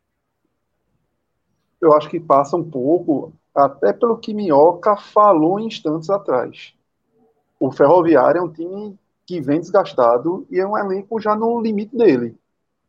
Então, e até um pouco do reflexo do, das prateleiras onde os dois clubes se encontram. O Ferroviário hoje é a Série D, então, por mais que ele tenha um time muito organizado, mas é aquele time. São os 11 e talvez uns dois, três reservas ali que ajudem a compor. O CRB não. O CRB consegue ter algo mais e de jogadores mais decisivos, talvez, em quantidade, do que o próprio Ferroviário. Eu acho que para o esporte seria, vamos dizer que, menos temerário pegar um Ferroviário pelo, por todo esse contexto de pegar um Ferroviário talvez mais desgastado, um Ferroviário no qual você já você sabe mais ou menos de onde vem o perigo, porque realmente o Ferroviário time muito organizado na velocidade do contra-ataque, com, com a qualidade de Ciel, de Pulga, alguns jogadores ali do meio de campo conseguem enfiar essa bola rápida, fazer uma transição rápida. Mas eu acho que o CRB tem uma decisão, o CRB talvez tenha algo mais a mostrar. É E contra o Ferroviário, tal- é, contra o Ferroviário, se o esporte for minimamente o que o esporte vem fazendo, o esporte consegue ser superior e ganhar. Isso. Contra o CRB, o esporte vai ter que Contra o CRB, realmente- tem a possibilidade do esporte, mesmo jogando bem, não ganhar o jogo. Isso. É por aí, né? Mesmo jogando É. bem, parar no adversário, né? E o adversário. É, Assim, o a CRB fez um jogo, por exemplo, com o Náutico aqui, que até me estranhou muito, foi um jogo muito trocação. Acho que acabou empate esse jogo, se eu não me engano. E foi um jogo muito aberto, muito de trocação. O que num jogo de decisão, talvez não tenha esse mesmo é, contexto. CRB, se vier o jogo aqui, sobretudo, não vai vir totalmente aberto. E é um time que tem suas armas de perigo, de contra-ataque, jogador que, faz, que chuta bem fora da área. Então tem um repertório maior do que o Ferroviário. Eu acho que o Ferroviário tem dois caras, assim, atualmente voando, né? Eric Pulga, um dos grandes destaques, uma das grandes revelações da competição, e Ciel, que, pô, cara que a gente já conhece que com 40 anos e, e dá resultado Conhece, aí. conhece mais do que deveria, gente, né? Pois é, pois é. Não, Ciel é aquele que talvez a gente, no- daqui a uns anos, a gente vai perguntar quem é o irmão de quem, né? Porque ele é irmão de. a gente conhecia como irmão de Nildo. Talvez Nildo seja irmão de Ciel. Que Nildo, veja só, Nildo fez uma carreira, um chegou mais. Teve um potencial de, de disputar Série A em alto nível, tudo, mas a, a durabilidade, né, o Highlander de Ciel acaba fazendo que talvez ele Deixa mais estrada de lembrança, né? É, Exato. deixa o nome mais conhecido. É verdade, Cauê. Boa, boa, bom, bom argumento histórico. É, Minhoca, para o Fortaleza também é a mesma coisa, né? É melhor Uhum. ferroviário, jogo caseiro, de novo, acabou de meter 4 a 0 Isso. né? Muito melhor ter um jogo caseiro do que receber esse CRB no Castelão, né?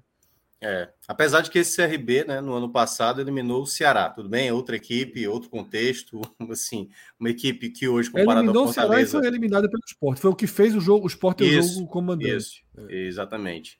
É, mas eu vejo que para o Fortaleza, além do fato, né? Porque assim, hoje está se desenhando uma semifinal. Se o Fortaleza passa as quartas de final, se o Ceará passa, seria o clássico rei. Então, até essa possibilidade que, por mais que termine na segunda colocação, caso não seja o Ceará, a vitória também pode dar mais o mando de campo para uma semifinal e a depender também do contexto, né? Por exemplo, se nas quartas de final o esporte pega o CRB, passa nos pênaltis, por exemplo, pode ser que aconteça que o Fortaleza ganhe também a semifinal, dependendo E também, reverta, né? né?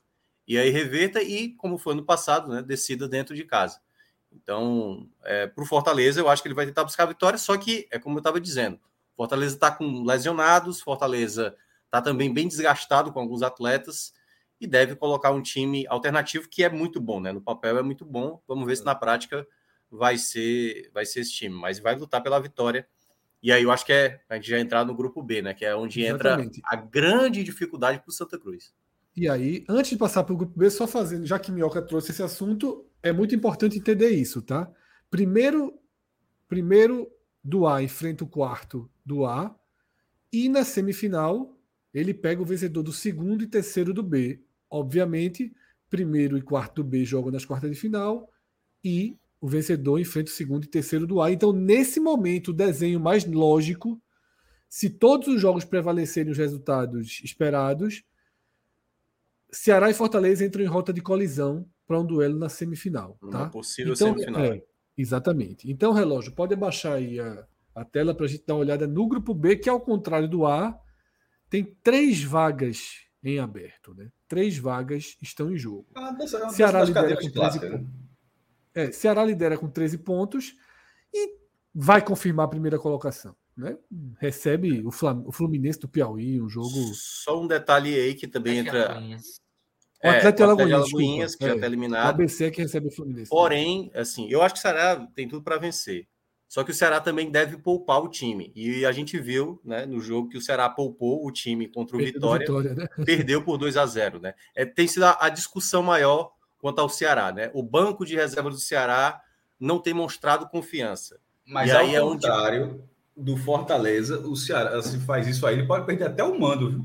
Isso. É, Isso. é isso que eu Mas assim, Mas o Ceará basta empate, certo? É. O Ceará basta o empate para ele garantir o mando, tal qual é o Fortaleza. Só que aí tem essa situação. Se o Ceará empata e o ABC vence, o ABC vai pegar o Fluminense do Piauí, né?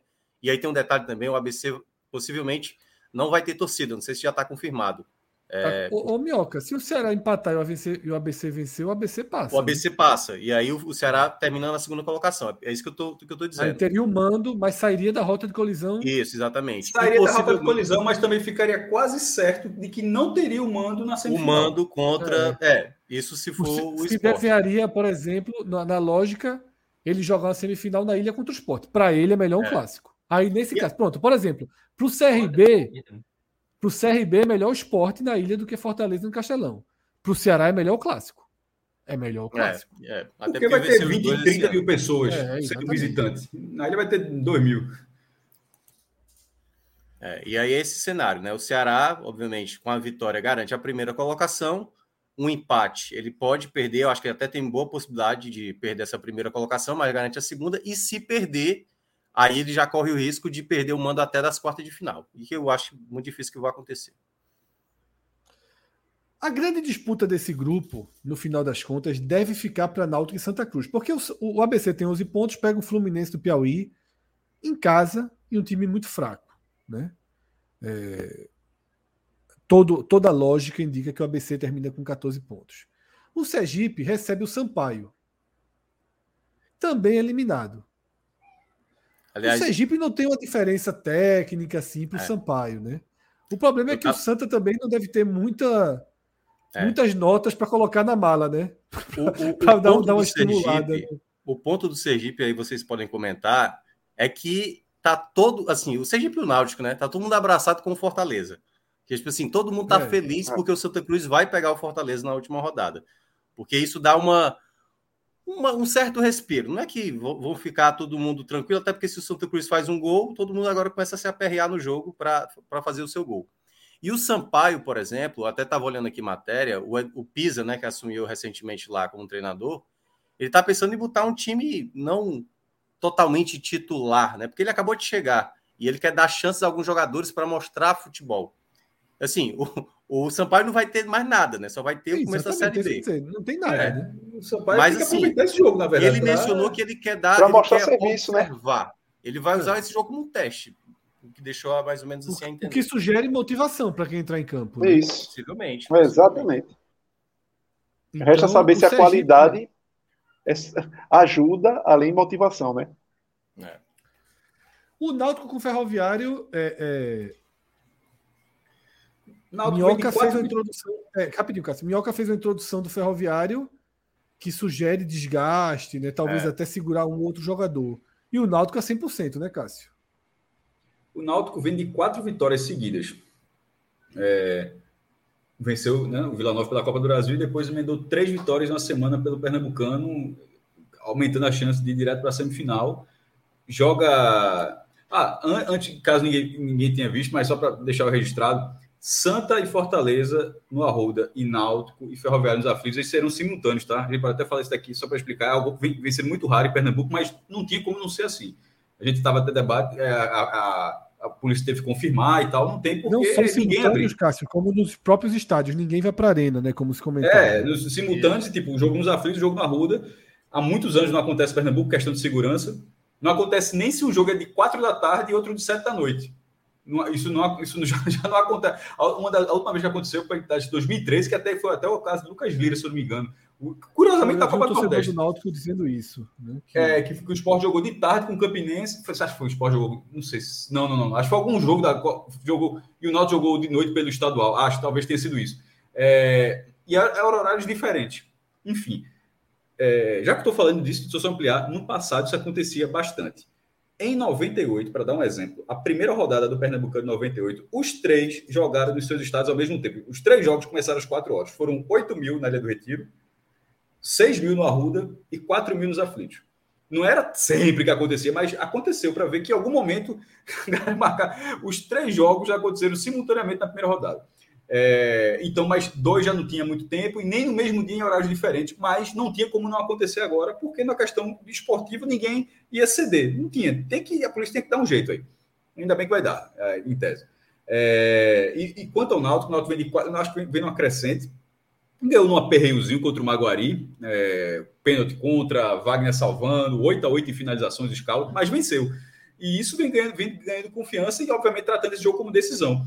É, acredito, se bem que o Santa Cruz barateou o preço do ingresso dele, o adversário é atrativo, é, mas eu acho que a atmosfera. É só, é só um, é um pitaco aqui, posso estar bem enganado, claro. Mas eu acho que a atmosfera dos aflitos vai ser, vai ser uma atmosfera maior, porque até pelo, pelo tamanho da, da condição que o Náutico tem para se classificar. O cara, o Santa pode ter se empolgado, é, enfim, pelo, pelo, pelo clássico, da forma como terminou o clássico, mas a chance ainda é pequena. Porque isso precisa, a gente até disse no dia. No fim das contas, o 0 a 0 foi muito ruim para o Santa. O, o, empate no clássico da Junta 2 não foi um bom resultado para o Santa Cruz. Foi ruim para o esporte. Os torcedores do Santa fizeram a leitura invertida, que foi ruim para o Náutico, né, tal. Não, veja só. É, foi não, é ruim para o Náutico porque aí vai, vai, ter que brigar. Eu estou dando minha opinião, acho que foi ruim para o Santa. O Santa precisava vencer. Exatamente. É, precisava vencer. O empate mantém, mantém a briga ali, mantém a briga, mas o cenário continua difícil. Faz, você fica lamentando agora a virada que tomou do, do Ferroviário, faltando 10 minutos para acabar, os dois pontos que perdeu contra o Fluminense no Arruda, do Piauí, esse, esse, aí isso foi minando a campanha.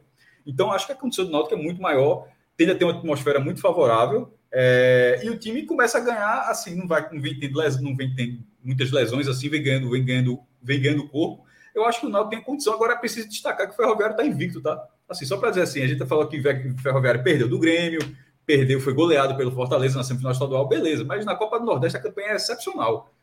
Tem sete jogos sem perder aí.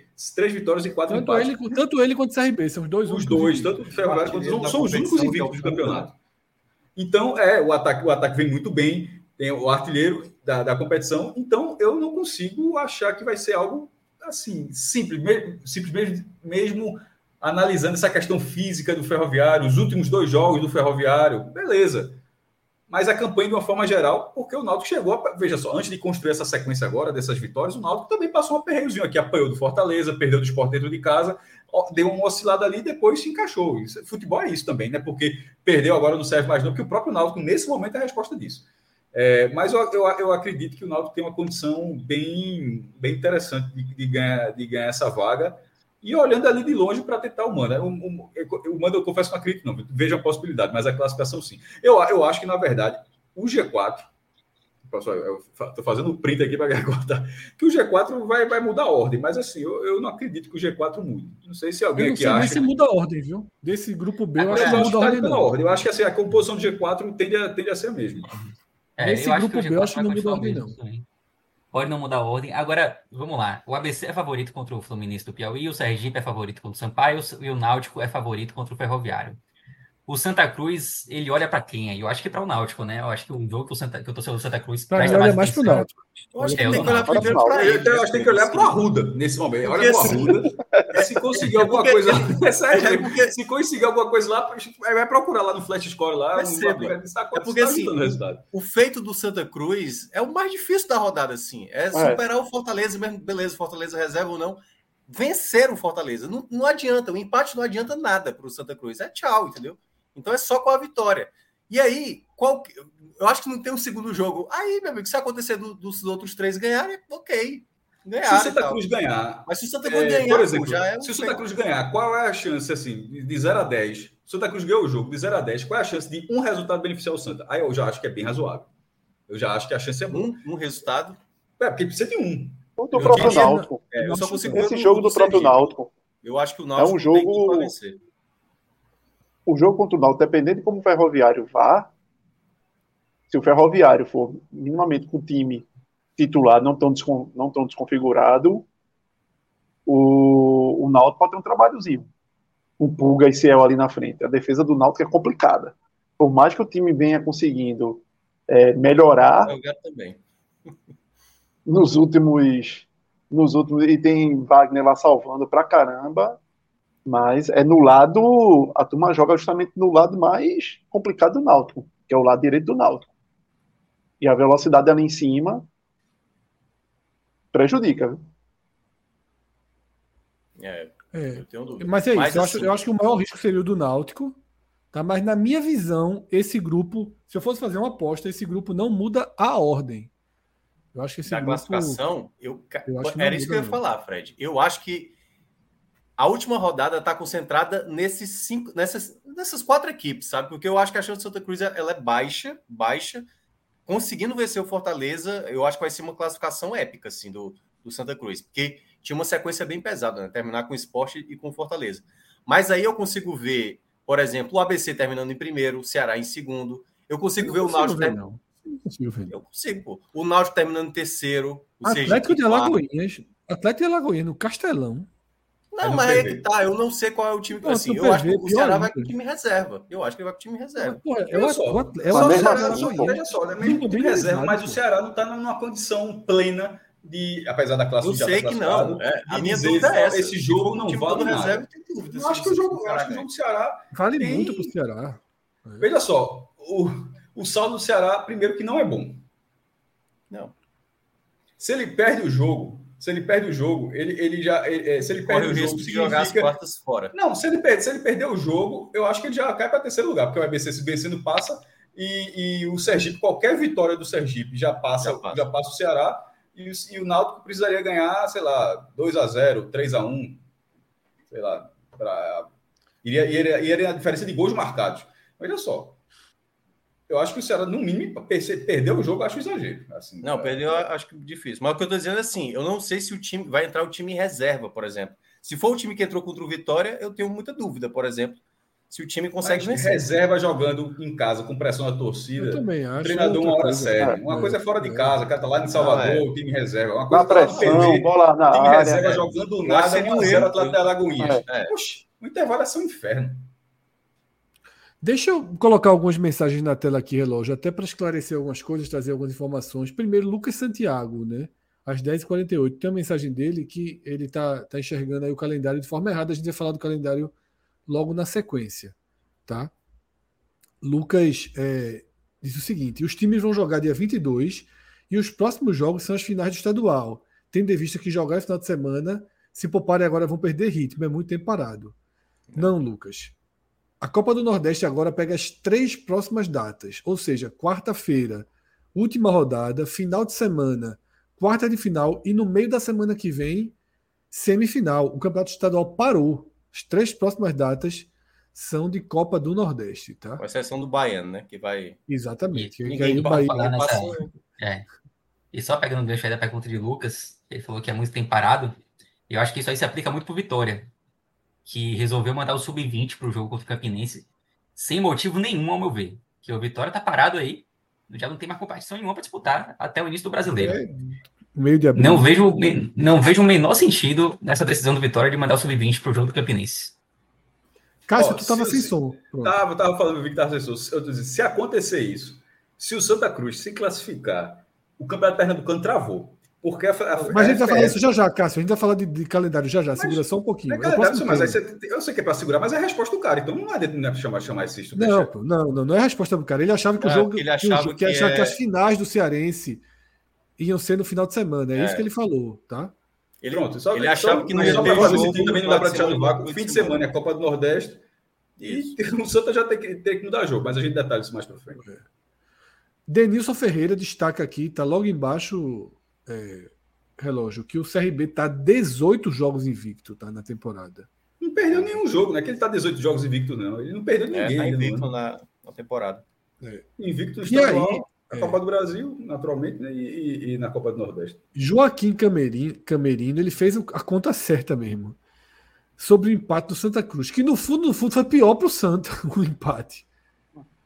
Pro Santa era melhor ter perdido o clássico do que o empate. O empate manteve o Fortaleza vivo, né? mas nisso ele está se falando da disputa em relação ao esporte. Né? Mas o Fortaleza precisaria lutar pra- pela segunda posição. E não, Não, fez não diferença não alguma no desempate contra o Náutico. Né? Se ele tivesse a derrota, também daria no mesmo. Então continua tendo que ganhar o jogo.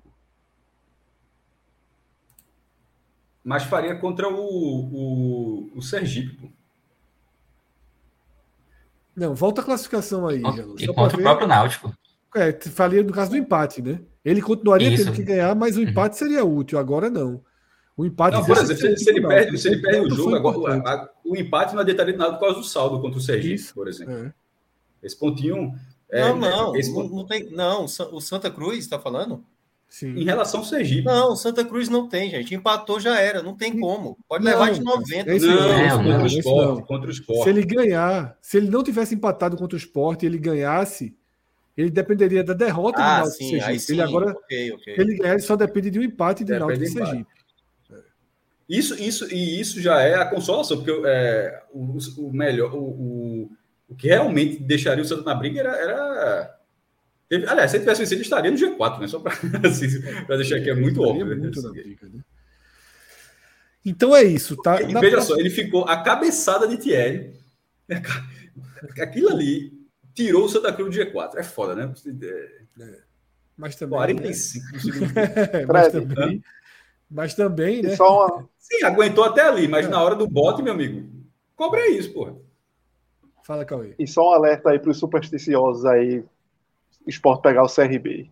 Provavelmente tem um gol certo contra o esporte. Porque vamos lá, o CRB tem Menino Mike, Renato Lateral Meu Deus, Renato Ponta. e Renato é. E Renato é Ney. Denner. E Não é mais lateral, né? que não é mais lateral, é só para a referência gente. e Denner, que estava no passado. Os três, os três aí. Fora a turma que gosta de fazer gol no esporte, né? Juninho é, Valora e Anselmo Ramon. Ou seja, a chance de tu, o esporte ter um gol aí. E o velho Louser, né? E o velho Louser, né? O Lousa deve ter uma raivinha da porra. Não tem motivo, né? Aí é foda. Porra. É lousa que deve- tem raiva? aí, tem pelo Não, o amor de Deus. acha justiçado, Não, não, pô. pelo O amor cara de se Deus. acha justiçado. pô. Não, aí, aí, aí é foda. Lousa que tem raiva? Puta que pariu. Meu amigo. É... Então é isso, tá? Na quarta-feira, tá? A gente vai confirmar amanhã, mas repetindo o que a gente faz todos os anos, estamos com um plano aí de acompanhar essa rodada em tempo real, tá? Então, o Cássio falou para olhar no Flash Score, não precisa não. Fica aqui com a gente, coloca a televisão no seu jogo preferido, tá? E os outros, os outros jogos deixa com a gente. A gente vai comentando, a gente vai. Ah, vai ser daquela mesmo- daquele mesmo Daquele- jeito? é, última rodada, todo mundo. Amanhã a gente bate o martelo, mas estamos trabalhando para isso, tá? Porque é bem legal, né? Nas últimas rodadas a gente vai atualizando os confrontos, vai comentando os jogos. Cardoso trabalha amanhã, Cardoso? Amanhã não, quarta, né? Vamos ver, tá de folga, aí não precisa não, pô. Aí é. É. Não, mas é porque é sempre bom, né? Ver ele. A... Mas, Assim, a reação dele vai ser mais corneta, né? Possivelmente. E aí, Tarcísio está pedindo sem spoiler, sem spoiler, tá? É com spoiler, Tarcísio, veja só. O que spoiler, acontecer, aconteceu. Nós vamos tentar ser rápido, igual a apuração da eleição aqui. A missão é, é sermos rápidos, tá? Minhoca, é, virando a pauta agora para o calendário, porque tudo depende disso. Cássio, Cássio já introduziu ali né, o foco principal do tema. A gente tem a data da final do Campeonato Baiano definida e foi antecipada porque a queda na Copa do Nordeste faz com que nesse final de semana a gente já tenha o jogo de ida entre Jacuipense e Bahia. Tá? No final de semana seguinte, né, o jogo de volta é quando começa a decisão do Cearense. Os jogos de Então- ida, né? Os jogos de ida. Dá uma geral desse cenário que está muito estável, tá? Tanto é, na Bahia quanto no Ceará. No Ceará tem uma possibilidade de mudança de um dia com a Sul-Americana. Uhum. Mas então, explica o que tem pela frente agora de Copa do Brasil, de Sul-Americana, dessas finais. E depois a gente entra em Pernambuco, que é onde tem o embrólio. Né? Se o Santa Cruz passar, a gente vai comentar já já o que é que, que fim a gente vai ter. Né? É, para Bahia tá bem tranquilo, né? Como o Pedro até mencionou, é, já vai ter antecipação. Jacuipense e Bahia vão jogar logo nesse final de semana, jogo de ida. E aí, 2 de abril, né, Pedro? 2 de abril, jogo da volta Isso, domingo. 2 e 9. É, e aí, Pedro vai poder curtir tranquilamente a Semana Santa dele. Ele até tá dizendo aqui em off antes. Eu tava preocupado, ia ser problema aqui em casa.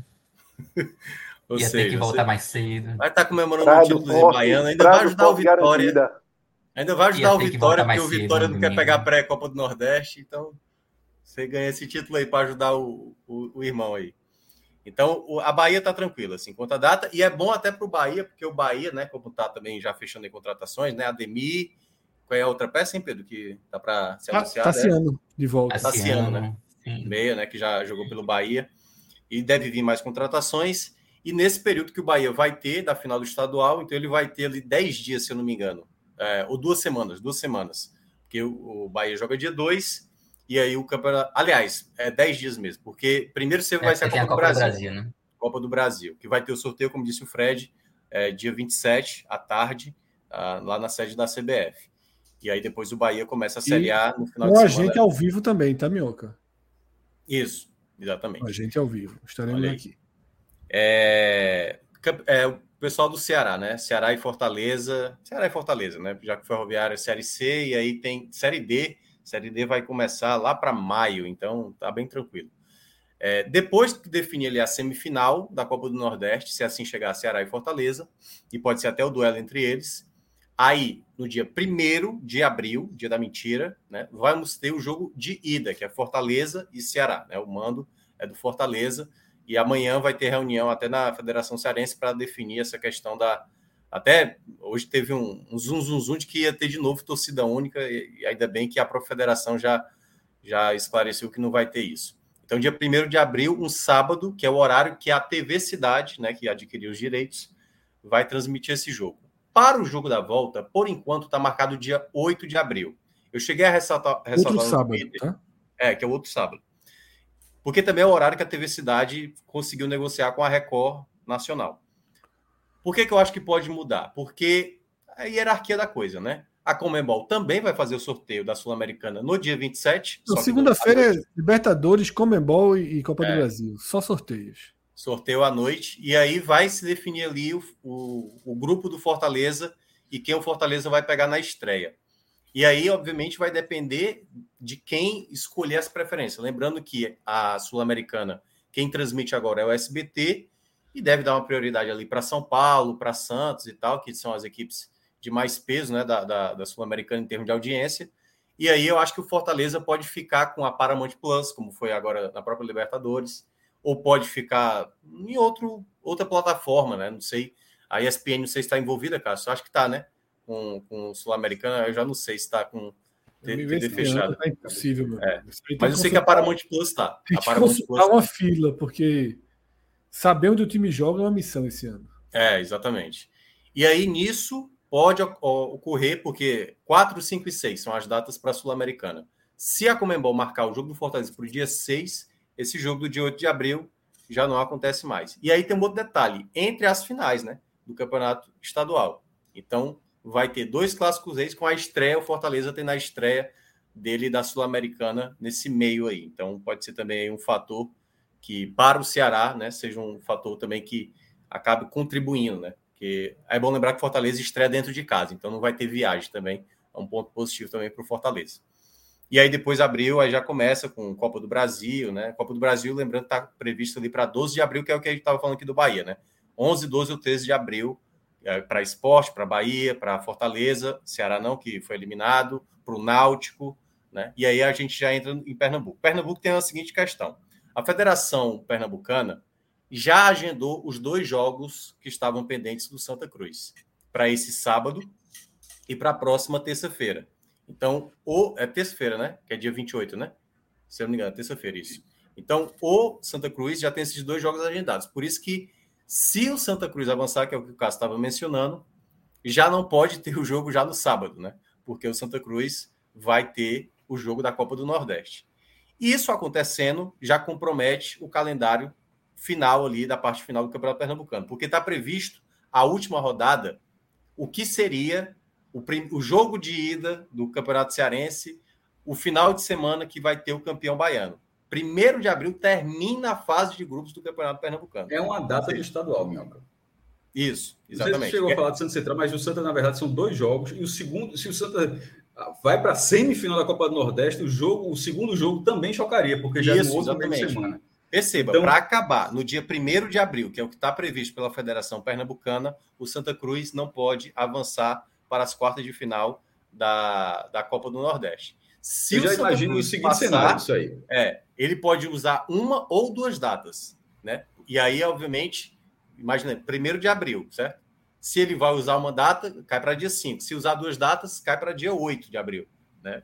Que seria é, é, que seria o final de semana da Semana Santa, né? Que aí, teoricamente, seria utilizado para jogar prim- o primeiro jogo da final do campeonato. Aliás, o primeiro jogo, é o jogo da semifinal do Campeonato Pernambucano, porque termina dia primeiro, aí os dois melhores do Pernambucano vão para a semifinal, terceiro, quarto e quinto e sexto vão disputar as quartas de final, jogo único, possivelmente ali naquele meio de semana de 4 ou 5 de abril, né? Que é, é- não, é meio de semana, né? Que é 4, 5 ou 6 de abril. 4, 5 ou 6 de abril deve acontecer as quartas de final do Campeonato Pernambucano, com as semifinais acontecendo no final de semana da Semana Santa, é, dia 8 ou dia, dia 9 ali de abril, para definir os finalistas, certo? Então, esse é o cenário se o Santa Cruz não avançar. Se avançar, aí eu não sei como a Federação Pernambucana vai resolver essa situação, porque, curiosamente, aí só um detalhe, a Federação Pernambucana tirou um jogo do Santa Cruz na sexta por conta do intervalo de tempo, né, de descanso. E seria muito bizarro, depois de ter tomado essa decisão, para tentar meio que encaixar, para não, não perder muita data, se por acaso o Santa Cruz passar, fazer o Santa Cruz jogar no intervalo de tempo menor, numa reta final de campeonato. Era muito melhor ter feito isso, então, bem antes. E eu acho que não, não vai fazer, né? Eu acho que não vai fazer. Então, isso acontecendo, primeiro de abril, e aí no meio de semana, dia 4, 5 ou 6, quarta de final do Pernambucano, final de semana, é, 8 ou dia 9, as semifinais para definir. E aí, aí você pergunta, e as finais do Campeonato Pernambucano? Por enquanto, sem data alguma, porque logo após o final de semana é, da Semana Santa, já tem Copa do Brasil, o esporte joga. Se por acaso o esporte não chegar na final, dá para jogar ne- nesse meio de semana? Aí é que tá. Ainda tem o Náutico também, que tá na Copa do Brasil, né? Que avançou na Copa do Brasil. Porém, o Náutico, como vai jogar a Série C, ele, o calendário do Náutico, deixa eu dar só uma olhada aqui. A Série C começa dia 3 de maio, ou 2 de maio. Então daria para fazer uma alocação do estadual, né? Por exemplo, se não tem o esporte na final, daria para fazer esse jogo numa outra data, né? O, o jogo que seria da Copa do Brasil, joga ali na data 2 de abril, e aí você poderia colocar o jogo do, da final do estadual, não contendo o esporte. Assim. Se o esporte for, aí eu acho que vai ter que ter uma negociação da Federação Pernambucana com a CBF, se assim a, a Federação Pernambucana quiser e a CBF aceitar, de adiar duas datas, as duas primeiras datas da Série B, para ter esses jogos alocados na, na data que seria da Série B, né? Que seria é, 15, 10 14, 15, né? 16 ali, e 22, 21, 22 ou 23 de abril, que são as duas primeiras rodadas da Série B. Cássio, algo mais a no acrescentar sobre o calendário? Tem, tem, tava tentando aqui. É, falando desse início, desse problema, porque meu Cruz levou até a final, mas não, é, não, não tem como ser linear. É, eu, a visão que eu tenho é a seguinte: primeiro, se o Santa não avançar na Copa do Nordeste, meio que se resolve até a final. A final, não, como o Minhoca falou, não tem data. Todas as outras fases já tem data, a final a gente precisa debater aqui porque não tem data. É, mas e se o Santa passar? Se o Santa passar, primeiro teria que ser fase a fase. Se ele jogasse as quartas, porque ele não, não teria a data da semifinal. Se ele for para a semifinal, vira um problema ainda maior. Mas o, o meu ponto é o seguinte: que se o Santa passar, independentemente de chegar às quartas ou chegar até a semifinal, ou você vai chegar. A última rodada, eu imagino que ela não mudaria. Porque, veja, embora seja uma regra, mas assim, a regra, ela, ela- ela, em alguns casos, ela tem a exceção que nesse caso, que nesse caso seria o seguinte: não há o que fazer. Veja só, tem, são, são seis jogos, alguns desses times vão acabar o contrato depois dessa rodada, porque já estão eliminados, não vão para lugar nenhum.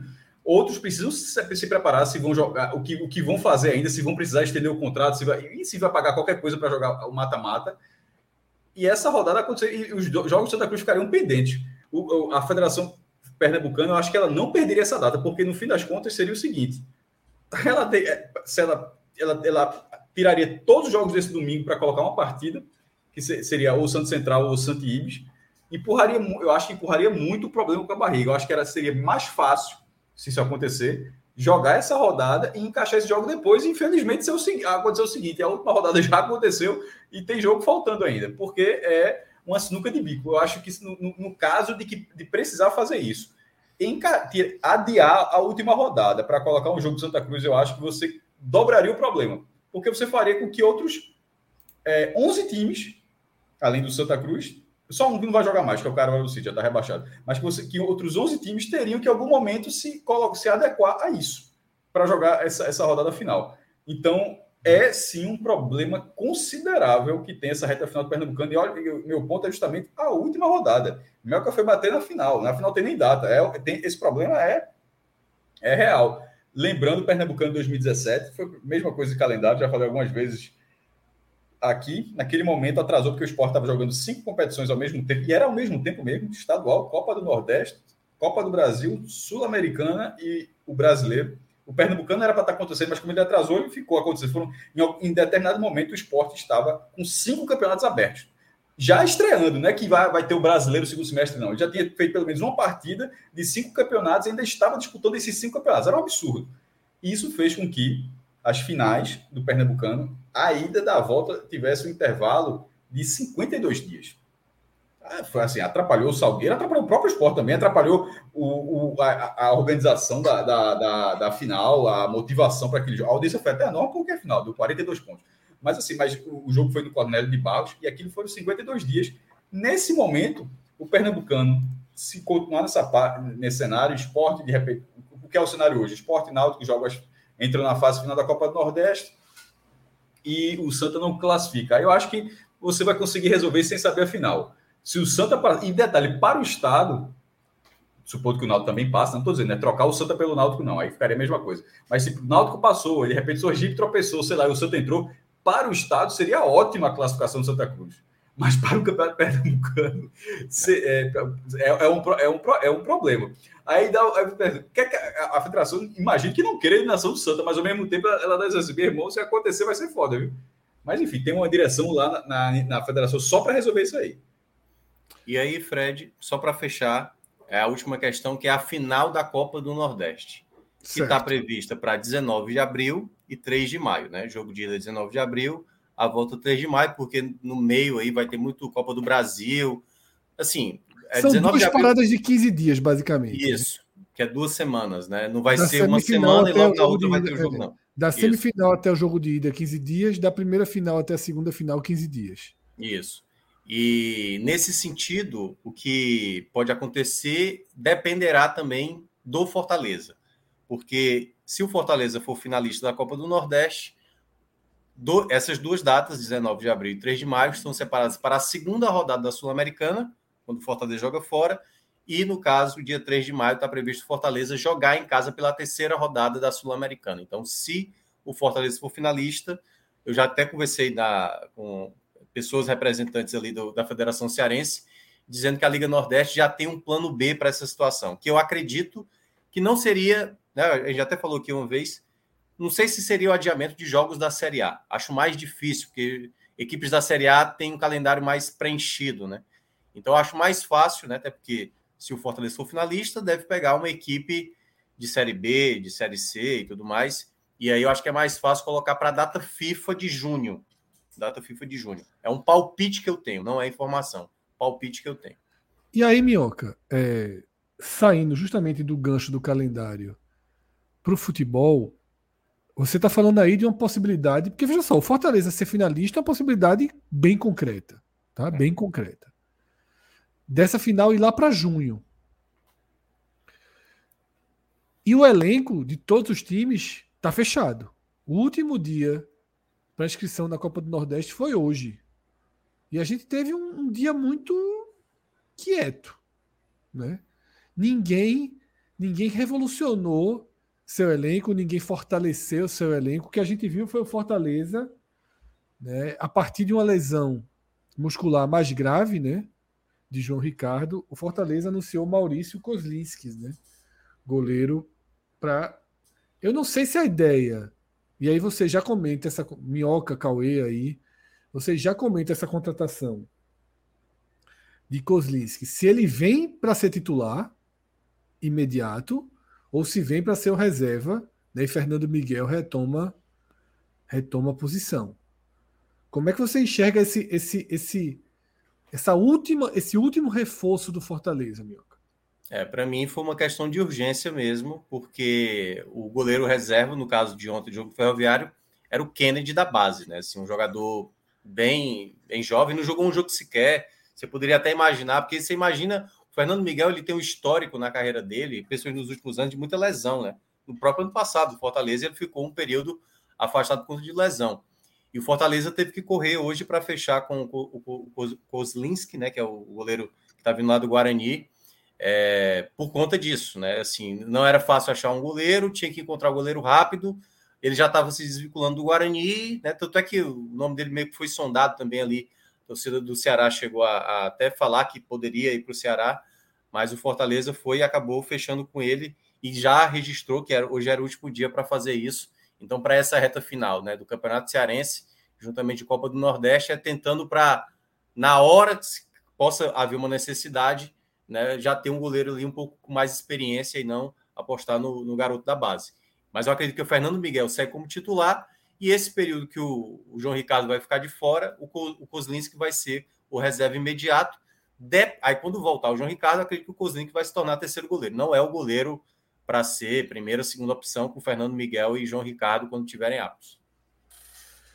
Não gostei do nome, tá? Acho que é um goleiro que aparece pelas, pelas defesas e no dia a dia ali ele falha muito, né? um goleiro de falhas também graves. Cauê, tua visão aí dessa. De 8 a, 0, de 8 a 80, Fred. Aquele goleiro Exatamente, que é. faz defesas que você pensa nele como reforço para o seu time no mesmo já dia. Já pensei muito, já pensei, descartei muito na minha vida. Só que entrega muito bola fácil. É, é aquele goleirinho que que no fácil, que quando você quer aquela temperatura, vamos dizer, a temperatura normal do jogo, o cara entrega umas bolas que é melhor ter um goleiro, vamos dizer, mais para razoável, sem tanto ser espetacular e não bobear tanto no fácil. O goleiro do Santa Sobretudo passou, Santa Cruz né? passou, passou no milagre aí dessa, dessa contratação Santinha, emergencial do Fortaleza, viu? Santinha deve ter pensado assim, pulei uma que. Até porque parece que o cara, assim, é fácil tirar, viu? É, é pelo, pelo desespero do treinador do Santa Cruz na, na entrevista, parece que assim, se mandar um, um bis, o negócio é. balança. Pedro? Ele tava no banco no Guarani agora, né? É, ele vem muito mal, assim, né? É, ele perdeu pro, pro Tony. O Tony, aliás, era goleiro até do Floresta, que é, não era um goleiro também. É, exato, né? Esse goleiro é. também estava no Vila ano passado, não é esse goleiro todo também, não. É, assim, eu, eu acho o Kozlik um goleiro bem limitado, assim, mas não acho ele um goleiro desastroso, assim. Não é aquele goleiro que você também, meu Deus do céu, uma bola. Não, não é, não é. é eu acho Mas assim, pro nível, pro nível, quem vai disputar uma Série A, quem vai disputar uma Sul-Americana, realmente o Kozlik é o goleiro bem abaixo. Agora, é, para mim, ele teve a defesa do ano passado, né? Aquela do, do, do é, Perry, né? Que é ele faz absurda. defesa. É. é. Aquela defesa ali é absurda, pô. E eu lembro que eu, eu, até participei do, do, do telecast do dia. Mas é aquela coisa, eu acho que é mais pela questão da urgência, né? Não ia ter, ah. não ia dar tempo de pagar o goleiro, negociar, quer, quer quanto e tal. Era, tinha um dia. Porque foi descoberto ontem, né? Que o, o João Ricardo estava machucado. E aí teve que correr. E talvez seja muito, mas realmente, Minhoca, a urgência que você falou, pelo nordestão e o cearense, de tipo, uma catástrofe acontecer do que propriamente pensando no brasileiro. É. Talvez se, se, se, se avaliarem, por exemplo, uma reavaliação em cima do João Ricardo e, e verem que será mais do que dois meses, aí eu acho que o Fortaleza vai até atrás de um goleiro onde inspire uma confiança maior. Uhum. E ele se lesionou, lembraram bem aqui. Ele acaba o Tony assume a, o gol do, do, Guarani porque ele também acabou se lesionando, né? Cauê, o esporte também foi para uma contratação bem menos emergencial, tá? No meu caso, na minha visão, Isso. na minha visão, desnecessária, tá? Desnecessária. O esporte anunciou, nem anunciou, na verdade. Saiu no bid, né? Alisson Cassiano, né? Jogador com longas passagens aqui pelo futebol do Nordeste, né? Vitória, ABC, 13. No ABC. E recém-rebaixado com a Ferroviária de Elano, lá em São Paulo. Como é, que o esporte chega nesse nome? Como é que você analisa esse, esse reforço, essa última inscrição aí no Nordeste? Alisson fez até uma Série B decente pelo Vila Nova, Pelo aquele Vila segundo turno do Vila Nova, que foi muito bem, né? Então, eu acho que foi entre os três, as três equipes, quatro equipes de melhor campanha no segundo turno. Então levava Então, ele gol, né? estava ele estava naquele, naquele contexto, uma equipe que empatava muito, acho que só perdeu quatro vezes. No scout dele, na Série B, eu acho que ele só perdeu, teve três jogos de derrota do, do, do Vila. Então, jogador assim, rodado, mas que nunca teve, nunca chamou muita atenção. Joga dos dois lados, apesar de ser destro, joga, joga do lado esquerdo também, jogou muito do lado esquerdo no ABC. Mas eu, eu não consegui, assim, ver um sentido nessa contratação no esporte. É, espero, porque aí a gente vai no, na sensibilidade e torcer para que alguns cenários não se confirmem. Espero que isso não signifique, por exemplo, que a Ju, que é um zagueiro super promissor, não vá para um final de fila e que o esporte e que a Ju perca um ano da carreira dele por uma má avaliação das necessidades, das necessidades de elenco do esporte. O esporte não precisava desse jogador. Se for apenas uma, uma ideia de que ah, vamos ter um zagueiro mais experiente ali e que não necessariamente vai furar a fila dos que estão já aí, mas somente para ter um cara talvez um pouco mais cascudo de série B ali e tal, e barato, porque não é possível que, apesar que no esporte tudo é possível, né? Mas é um, é um zagueiro barato, de vamos dizer, 20, entre 30 mil, vamos dizer assim, então não seria uma, um, um gasto tão grande, mas é uma perda de tempo. Até para você estar negociando com um cara desse, você está perdendo tempo, em vez de estar trazendo, em vez de estar pensando em outras prioridades que existem dentro do clube. Então, assim, eu achei um grande desperdício de tempo e até de dinheiro e uma, uma, uma sinalização péssima para a base do esporte. Porque o que, é que os, o que é que os jogadores que estão ali enxergam com isso? O que é que Renzo enxerga com isso? O que é que a Ju enxerga com isso? O que é que Baraca, tudo bem, está indo lá para o torneio na Itália e ok, porque ainda tem idade para aquilo tal, e, e é melhor do que ficar parado só, só vendo treino. Enxerga com isso. Que existe uma prioridade do clube para jogadores da base. Até para aqueles que estão dando respostas nas categorias de base. Porque não é qualquer um jogador, não é simplesmente. É, ah, porque tem que abrir espaço para o jogador da base. Não. É para um jogador que é considerado um super talento da base do esporte e um dos principais jogadores da base do esporte, que é a Ju. Então, assim, é, é surreal. Nem joga. Às vezes, essas coisas. Aí, E o Cassiano passou professor, infelizmente, corrobora com isso, porque se ele não dá brecha para os jogadores jogarem e mostrarem o que aconteceu por acidente com os volantes, porque talvez o esporte tivesse atrás do volante, mas por acidente, pelas lesões de Ronaldo e de Eduardo, se mostrou que o esporte tinha, né? Como os acidentes não ocorreram de forma mais grave na zaga, o esporte está indo contratar. Pedro viu de Alisson perto aí no Cassiano. Vitória, né? Exato. E, é, eu, o torcedor do Vitória não tem muita saudade, não. Ele passou aqui no ano passado, é, fez parte do time que foi eliminado na primeira fase, ano passado, o time que era comandado pelo Cavalcante. E depois que terminou o Baiano, com a eliminação do Vitória, o Vitória tinha que reformular o time ali para a Série C, para a Série C. É, e o Vitória fez uma lista ali de dispensas, Alisson Cassiano foi um dos dispensados. Então, o Vitória não, não contou para ele para uma disputa de Série C. O nível do esporte é maior esse ano, obviamente, né? Então, também não consigo compreender muito essa, essa contratação, não. É muito. Existem algumas questões a se observar, né? Jogadores que da comissão técnica, membros da comissão técnica passaram pelos clubes, são os mesmos que que Alisson passou, né? E aí você vai fazendo aí um, um- um- enfim, jogador que é próximo, né? Próximo da, da, Fred. da linha de contratação que trabalha aí na, na comissão técnica, categoria de base do esporte. Fala, Minhoca. É, eu estava até dando uma olhada, olhando pelo Footstats, né? Assim, os números deles não é, não é ruim, não. Aliás, é, é até chamando a atenção, assim, é um zagueiro que tem um, um bom índice de passe, acima de 93% de índice de passe. Tudo bem que zagueiros geralmente tem um índice de passe beirando por volta de 90%. Bom índice de número de rebatidas por jogo, geralmente 10 bolas rebatidas por jogo, que é um alto número para um zagueiro. Então, assim, ele tem. Talvez o esporte olhou assim, pô, o cara, mesmo tendo sido rebaixado, tem, um, tem alguns fundamentos que chamaram a atenção. Mas É, eu acho que é, passado, né? mas é o, o que o Ca- Cauê mencionou, né? Que é assim, talvez nessa sinalização do esporte é perder a oportunidade de olhar para um jogador da base muito promissor, né? De, de trabalhar ali com os profissionais, de tirar o espaço de um jovem atleta que poderia estar se aprimorando, né? Para com o elenco principal, né? Eu acho que E esse mais é um ponto. assim, positivo que eu olhei para ele, assim, que é os números E mais, do Paulista. e, e mais um ponto a acrescentar, Fred, é que não é um zagueiro, vamos dizer, que tenha aparecido diante de é, uma oportunidade de mercado, vamos chamar assim.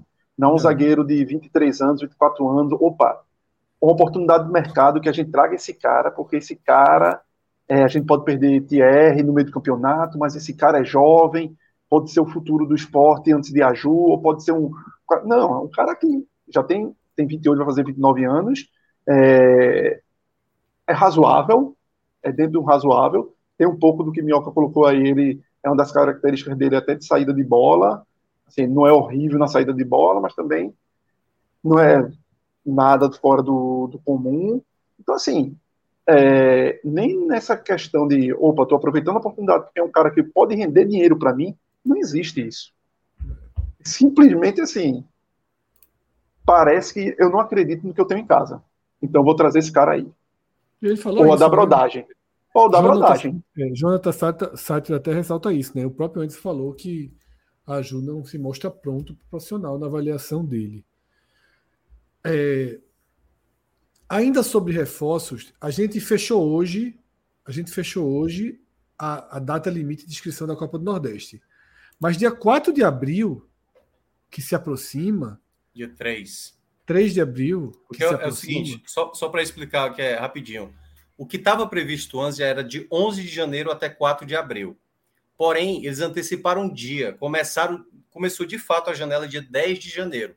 Com isso, acarretou, obviamente, para 3 de abril, já que anteciparam um dia o começo da janela. E a gente aí na contagem regressiva de 13, 14 dias aí Isso. para essa reta final. É, daqui a duas Ba- semanas, né? Isso. E o Bahia, Pedro, começa a trabalhar com alguns nomes para a Série A. Tá? Ademir, bom atacante do Atlético Mineiro. Né? Tassiano, que. Mais do que seja, Atlético Mineiro. É o, é o temporada que ele fez no América Mineiro. Quase Sim, levou o América Mineiro para Libertadores. Há dois anos, né? É, Não, ano passado. Não, 2021. Não, o América não, 2021. pô. O América não. Ele... Foi o América foi 2021. Foi 2021. 21, 2021. Ano passado ele já estava no Atlético. É. É, e Tassiano, que já foi do próprio Bahia, teve um desempenho satisfatório no Bahia, né?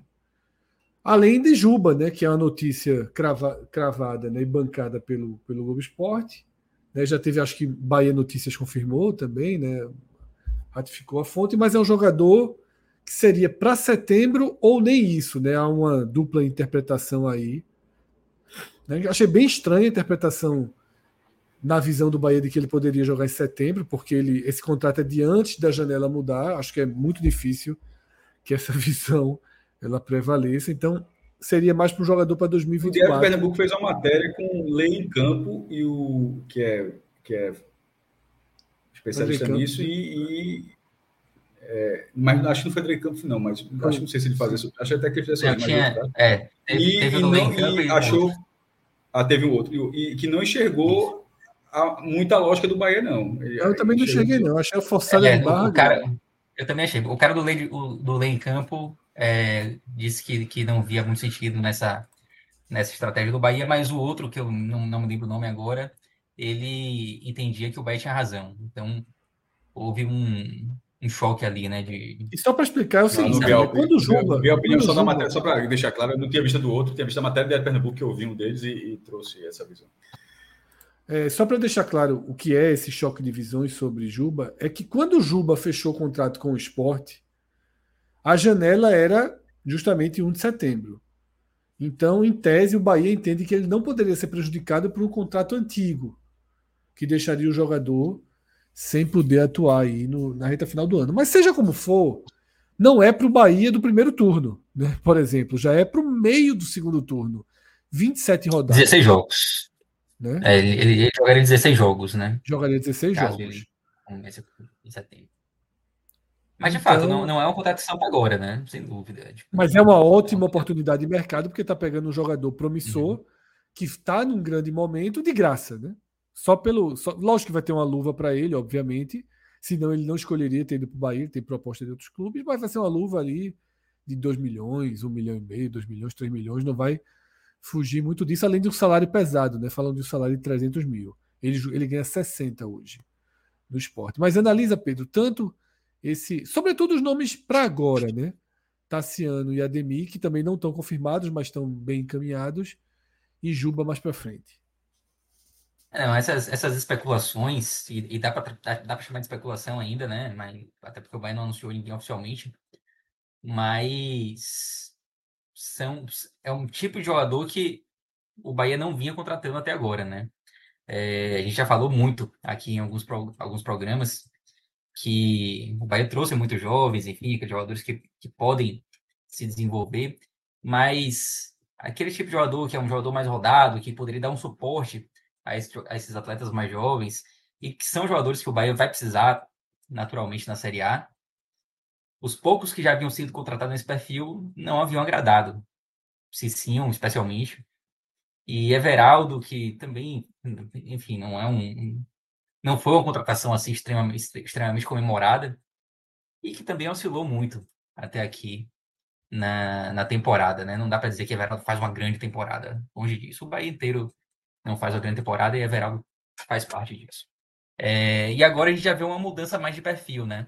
Ademir é um jogador que, que me agrada muito. Tassiano ele passou por aqui em 2021.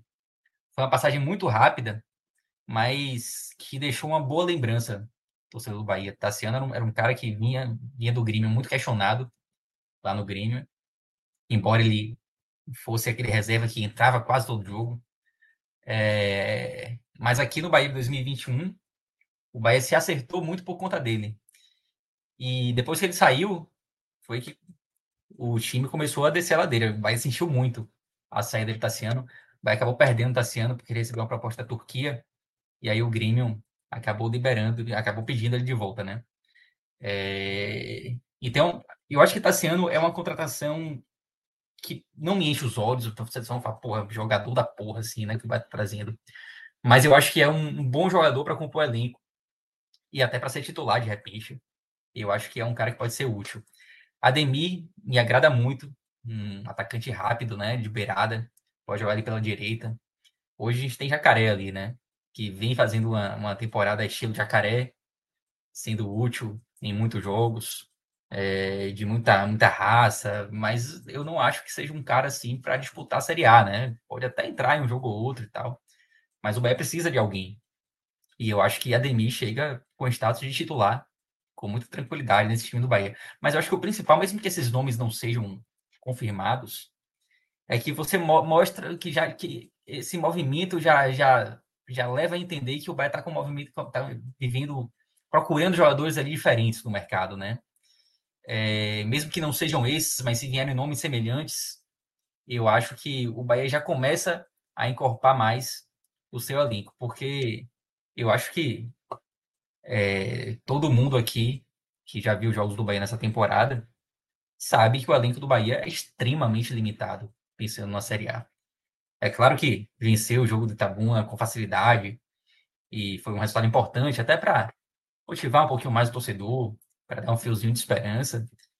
Mas a goleada diante do Itabuna não melhora em nada assim, né? O, o, trabalho que é feito até aqui. Você fica com a esperança de que seja um ponto ali de virada e tal, mas a temporada do Bahia é tenebrosa.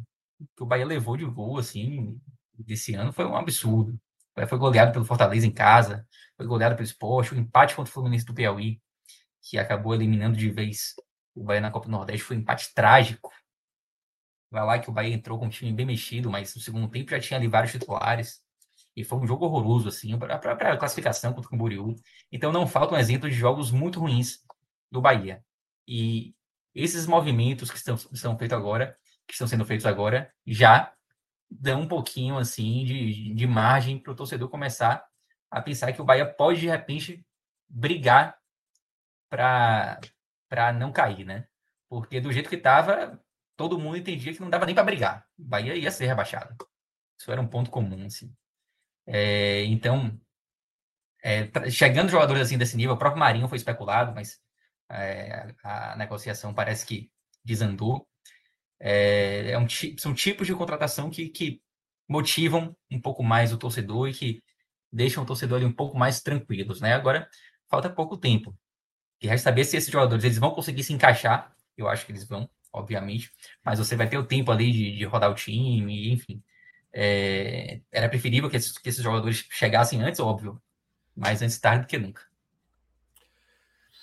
E a gente deve ter uma movimentação muito intensa né, no Bahia até o dia 3 de abril, mas eu acho que Ceará, Esporte, né, Fortaleza devem ter também mais nomes aí para apresentar. A gente vai anunciando e analisando o que for o que for vindo, né?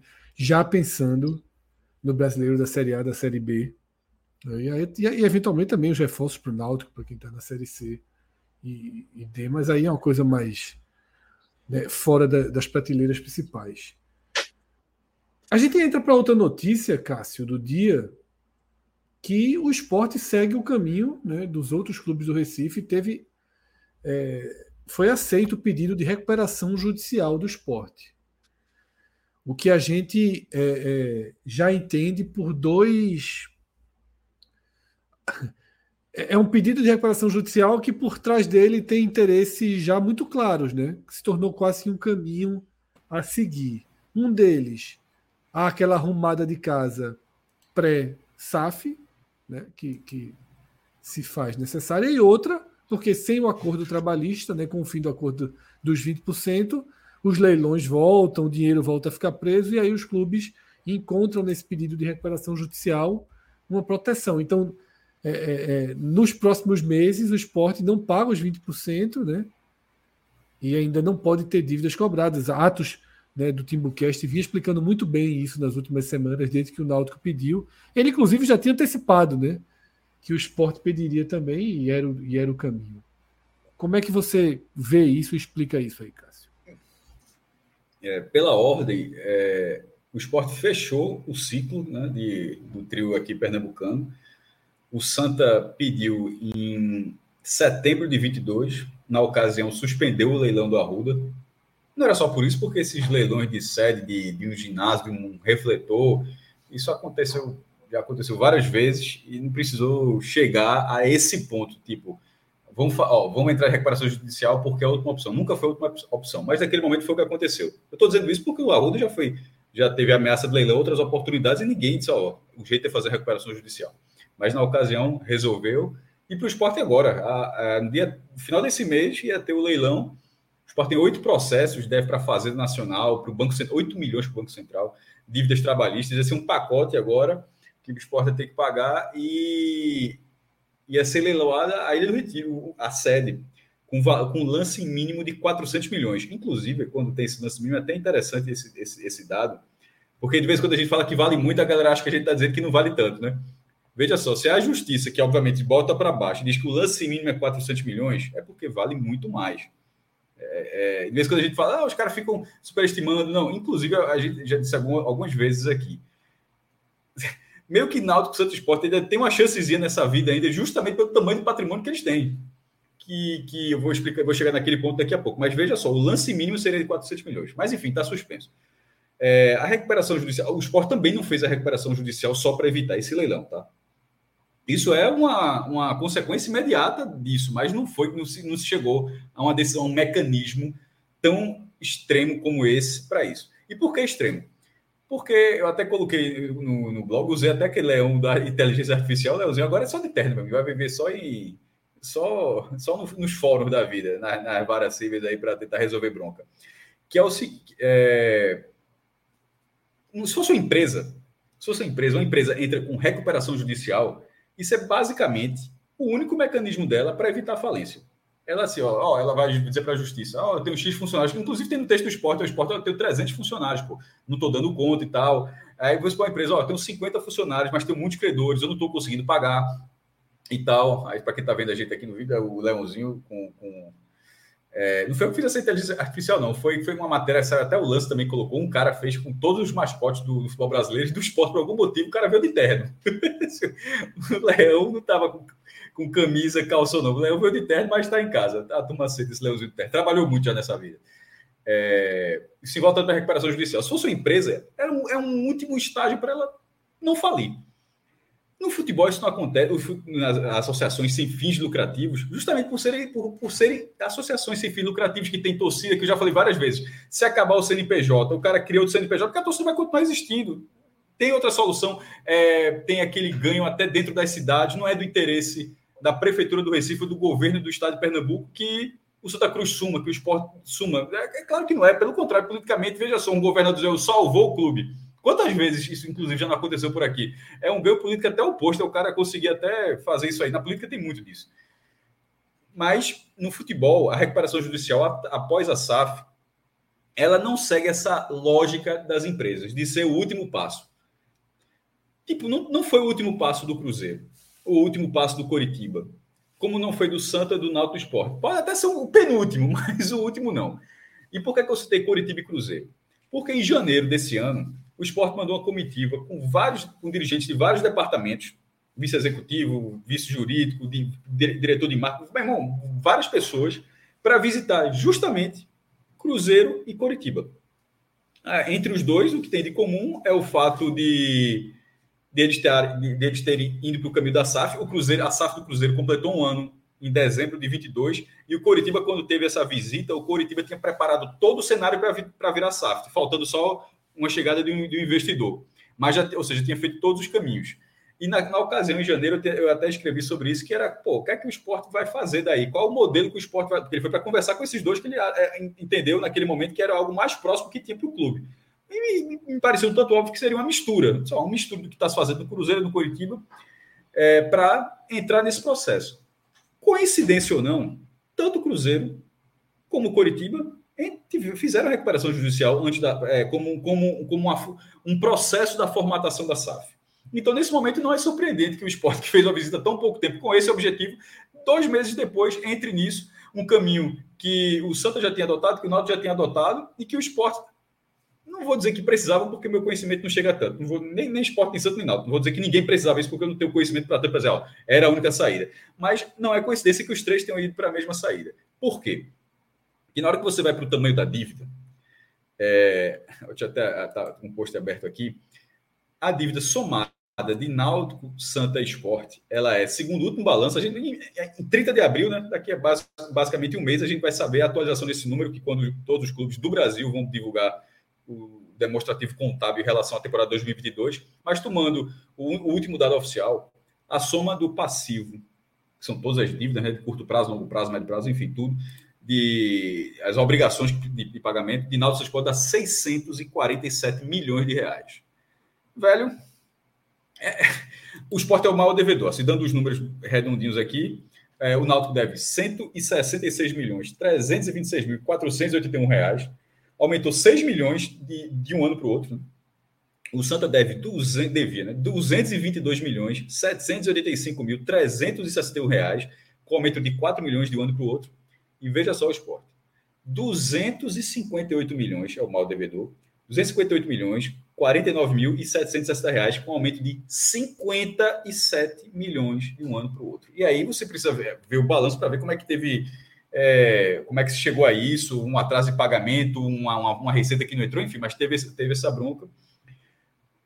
Mas é, é, nesse momento, desse, é preciso dizer que todas essas dívidas, que estão entre as maiores do Brasil, o, o, imobilizado, o patrimônio físico desses clubes ainda é superior com sobras em relação a isso tudo. É isso que dá para dizer, esses clubes não vão acabar. Por isso que eu estou dizendo, a recuperação judicial não seria o último passo, porque o último passo seria você executar todo o patrimônio da figura e, e, e, e nem, nem com isso você conseguir pagar. No caso que, que aí realmente seria o último passo, seria uma calamidade. Se você vende tudo que o esporte tem, ele pagaria com alguma tranquilidade todas as dívidas que ele tem. Mas é óbvio que o clube não quer se desfazer da Ilha do Retiro. O Santa não quer se desfazer do Arruda, nem o Náutico quer se desfazer dos aflitos. Não precisa chegar a isso.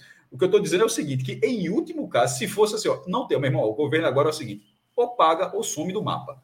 Bem, você não vai sumir do mapa, você faria isso e sobraria dinheiro. Mas não, a recuperação judicial, você já tira esse patrimônio, você suspende durante 180 dias é, o pagamento de dívidas, execuções, penhoras, como uh, uma chegar, a Justiça do Trabalho penhorou 15%, pronto, está suspenso durante 180 dias. Leilão, suspenso durante 180 dias. E eu, uma coisa que eu também coloquei no texto é o seguinte: não são 180 dias de férias. Não são, é, é, é a responsabilidade da, da, da RJ, né, que é, a, da recuperação judicial também chama de RJ, mas não, não confunda com o Rio de Janeiro, é RJ de recuperação judicial, é que são 180, 180 dias para você preparar um programa de pagamento ao, aos, dos credores. Ou seja, daqui a 180 dias, você começa a colocar isso em prática com uma carga de cobrança muito maior do que tudo que você teve até hoje. Porque, tipo, não é daqui a 180 dias você faz o programa de, de, de pagamento e continua sendo como os clubes, ó, paga um, não paga outro, atrasa. Você, come, você passa a ter obrigações com, com, com a possibilidade de punições muito mais severas. É a contrapartida de você entrar nisso, porque senão seria bom demais. Porque, porra, entra lá e ganha 180 dias de paralisação. Quem é que não quer? Quem é que não Cássio, quer? Mas aí, até fala. reforçando, tanto que várias empresas, por mais que você tenha aí colocado e bem destacado a diferença entre clubes, por serem entidades sem fins lucrativos e empresas, é, várias empresas, por mal que estejam mal das pernas, muitas das vezes evita ao máximo ir para tamanho tamanha decisão, porque sabem que se não tiver o mínimo de condições de sair, é fechar portas e, e acabou-se. Só que é um Ou fechar liquidar o patrimônio. com a justiça. É, com a justiça estando de dentro e sabendo que você não vai enganar a justiça. Porque a justiça vai saber tudo da, da sua contabilidade, do que tem de patrimônio, de tudo. Ou seja, você não tem como burlar o sistema, vamos dizer assim. Você está preso ao sistema, na verdade, porque a, recuperação judici- judicial tem um judicial no meio, está muito claro. Você está se comprometendo com a justiça a, a cumprir aquele programa, a, a- fazer a, a- toda que você, você fez uma escala de pagamentos é, dos credores. Primeiro você das questões trabalhistas, os tributários vai ficar no segundo momento. Você vai fazer isso tudo e a RJ ela precisa ser aprovada. É simplesmente vai chegar, você negocia, não é simplesmente você não chega e vai ser assim o pagamento, não. Esse tempo você vai negociar, vai ser uma negociação coletiva, onde os credores vão, vão de repente, ó, o cara está lá 10 anos esperando, e de repente o clube vai dizer, ó, eu consigo pagar em um ano dentro disso aqui, é, mas com algum desconto. E aí é outra e aí é outro ponto importante, tá? De todas essas dívidas que existem, tipo, o esporte está devendo 258 milhões juntando tudo. O esporte, quando chegar, quando começar a pagar, eu vou dizer isso, o esporte nem falou ainda, na verdade, o esporte fez uma nota agora, mas nem disse quanto é que vai pagar. Mas o, o- isso aqui é só uma dedução, porque todos os outros clubes foram assim. O, o Santa será assim, o Náutico será assim também. O esporte não vai querer pagar 258 milhões.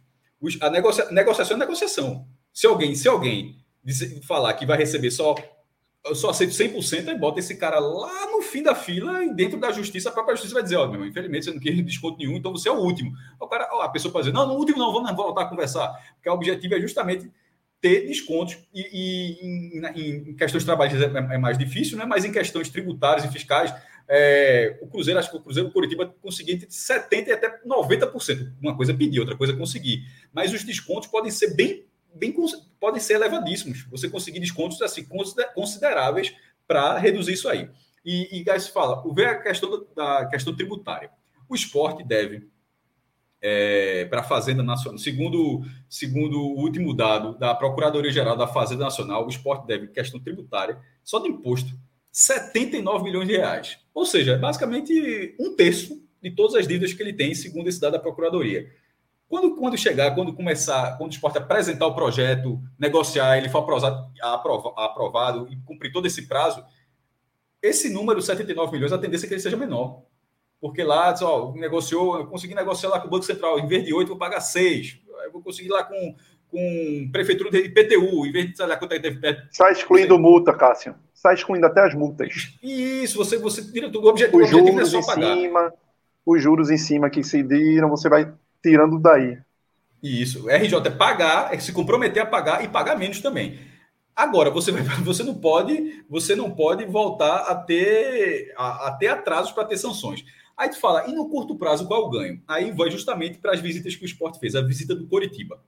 É, o Coritiba conseguiu, junto à Justiça do Paraná, porque, como eu estou falando, estou frisando aqui o tempo todo, você tem, precisa ter aprovação do processo, não é só dizer, eu quero o RJ, ela vai ter que ser aprovada e tal, depois da negociação. O Coritiba conseguiu parcelar 114 milhões de reais em 12 anos. Veja só, trazendo isso para o esporte, já estava bom, viu? Tipo, é basicamente metade em 12 anos para pagar. É, em vez, porque quais são as dívidas hoje? Tendo curto prazo lá, deve pagar uns 100 milhões de curto prazo, o resto longo prazo, que é, o que é longo prazo? É qualquer coisa acima de 12 meses, mas não tem nada que você tenha 12 anos para pagar. Longo prazo não é isso, não. Longo prazo significa que ela vence mais de 12 meses, mas não 12 anos. Nesse caso, isso, isso para o Coritiba foi um facilita- facilitador muito bom. O exemplo do Cruzeiro também. O Cruzeiro, ele conseguiu parcelar. O Cruzeiro devia, veja só, a escala do Cruzeiro é um, era de bilhão, tá? Mas o, o Cruzeiro conseguiu parcelar 182 milhões de reais em dívidas tributárias. É isso que eu falei, esse 114 que eu falei do Curitiba é tudo. Esse do Cruzeiro, esse valor, é muito mais do que tudo que o esporte deve. E, e- e- o Cruzeiro e o Cruzeiro conseguiu parcelar em muitos anos. Eu acabei não colocando o tempo aqui, mas num, período bem longo também. É isso que o esporte vai tentar fazer, é isso que o Santa vai tentar fazer, que o Náutico vai tentar fazer. E nesses 180, mi- eh, e nesses 180 dias, o que não pode acontecer, e aí vai, é a capacidade de gestão de cada clube, de cada diretor que está no clube aí, porque vai ter mais caixa nesse período. Porque lembre-se, há 20 anos, ou lembre-se, ou para quem não sabia, há 20 anos, Náutico Santos Esporte, eles tinham um acordo com a Justiça do Trabalho. Veja que o problema é muito antigo. Ou seja, se, se há 20 anos foi feito o acordo, é porque antes desses 20 anos o negócio já estava correndo solto. Mas há 20 anos foi feito esse acordo, que era o seguinte: 20% de todas as receitas de cada um dos três já pingava diretamente na Justiça do Trabalho, porque lá a Justiça do Trabalho é que ela centralizaria os- o pagamento dos casos.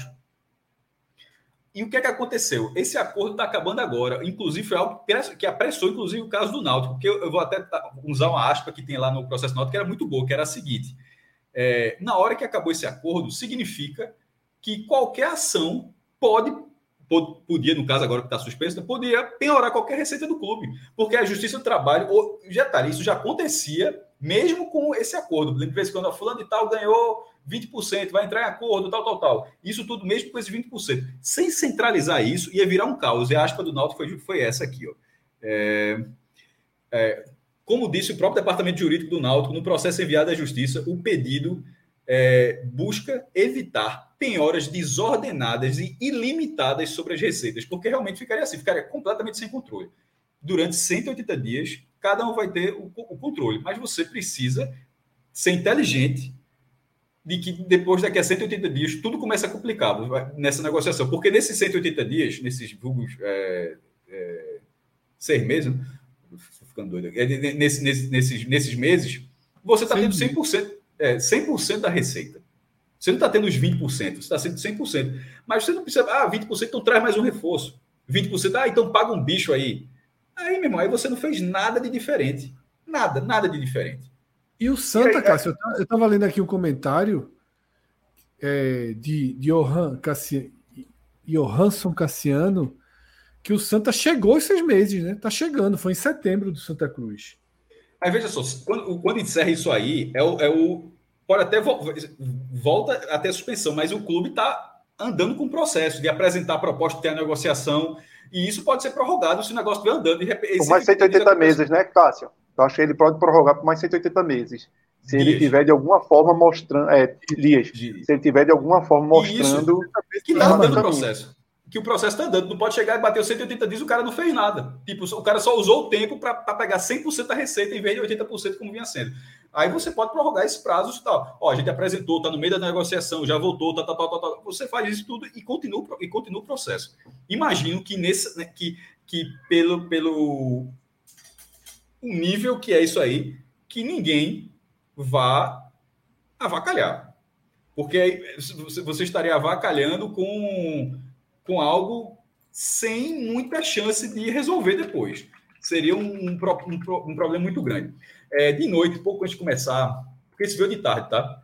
É, a notícia do que do que o esporte deu recuperação judicial e por quase bater nove da noite o esporte confirmou, já estava já tinha até documento da justiça, mas o esporte confirmou, mas o esporte traz um ponto interessante é, na visão do clube, de que isso, e é, é, é onde fica muito clara a questão da SAF, de que isso é um processo necessário para atração de investimentos.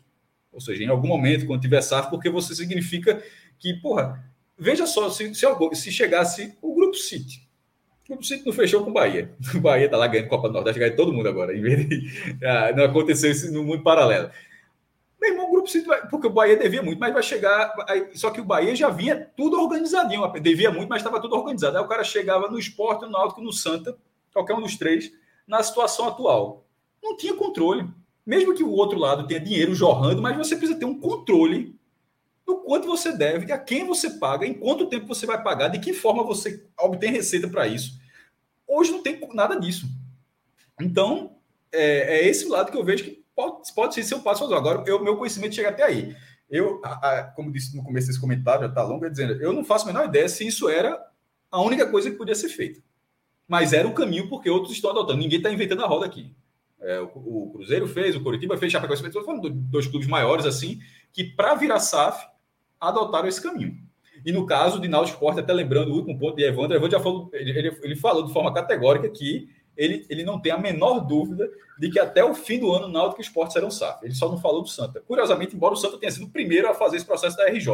Mas, segundo Evandro Carvalho, que é o presidente da Federação Pernambucana de Futebol, ele enxerga que até dezembro Náutico e Esporte já estão dentro de, estarão dentro desse processo de realmente de viabilizar a SAF.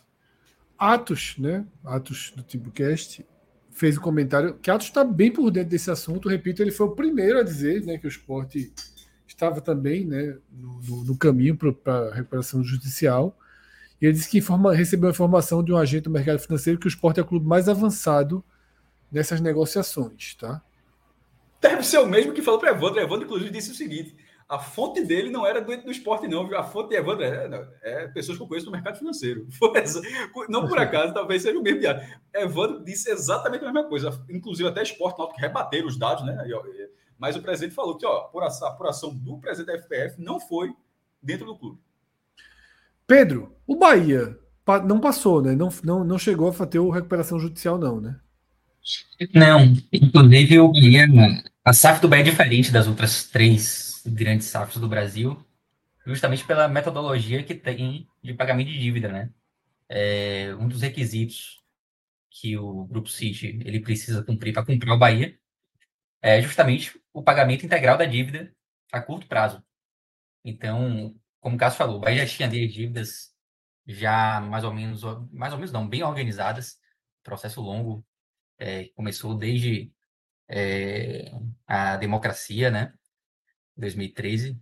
Então, o Bahia já estava bem organizado, já sabia para quem devia, e o Grupo City chegando agora, a gente ainda está no processo ali de, de fechamento do, do negócio, né, a parte burocrática da compra do Bahia está sendo finalizada agora.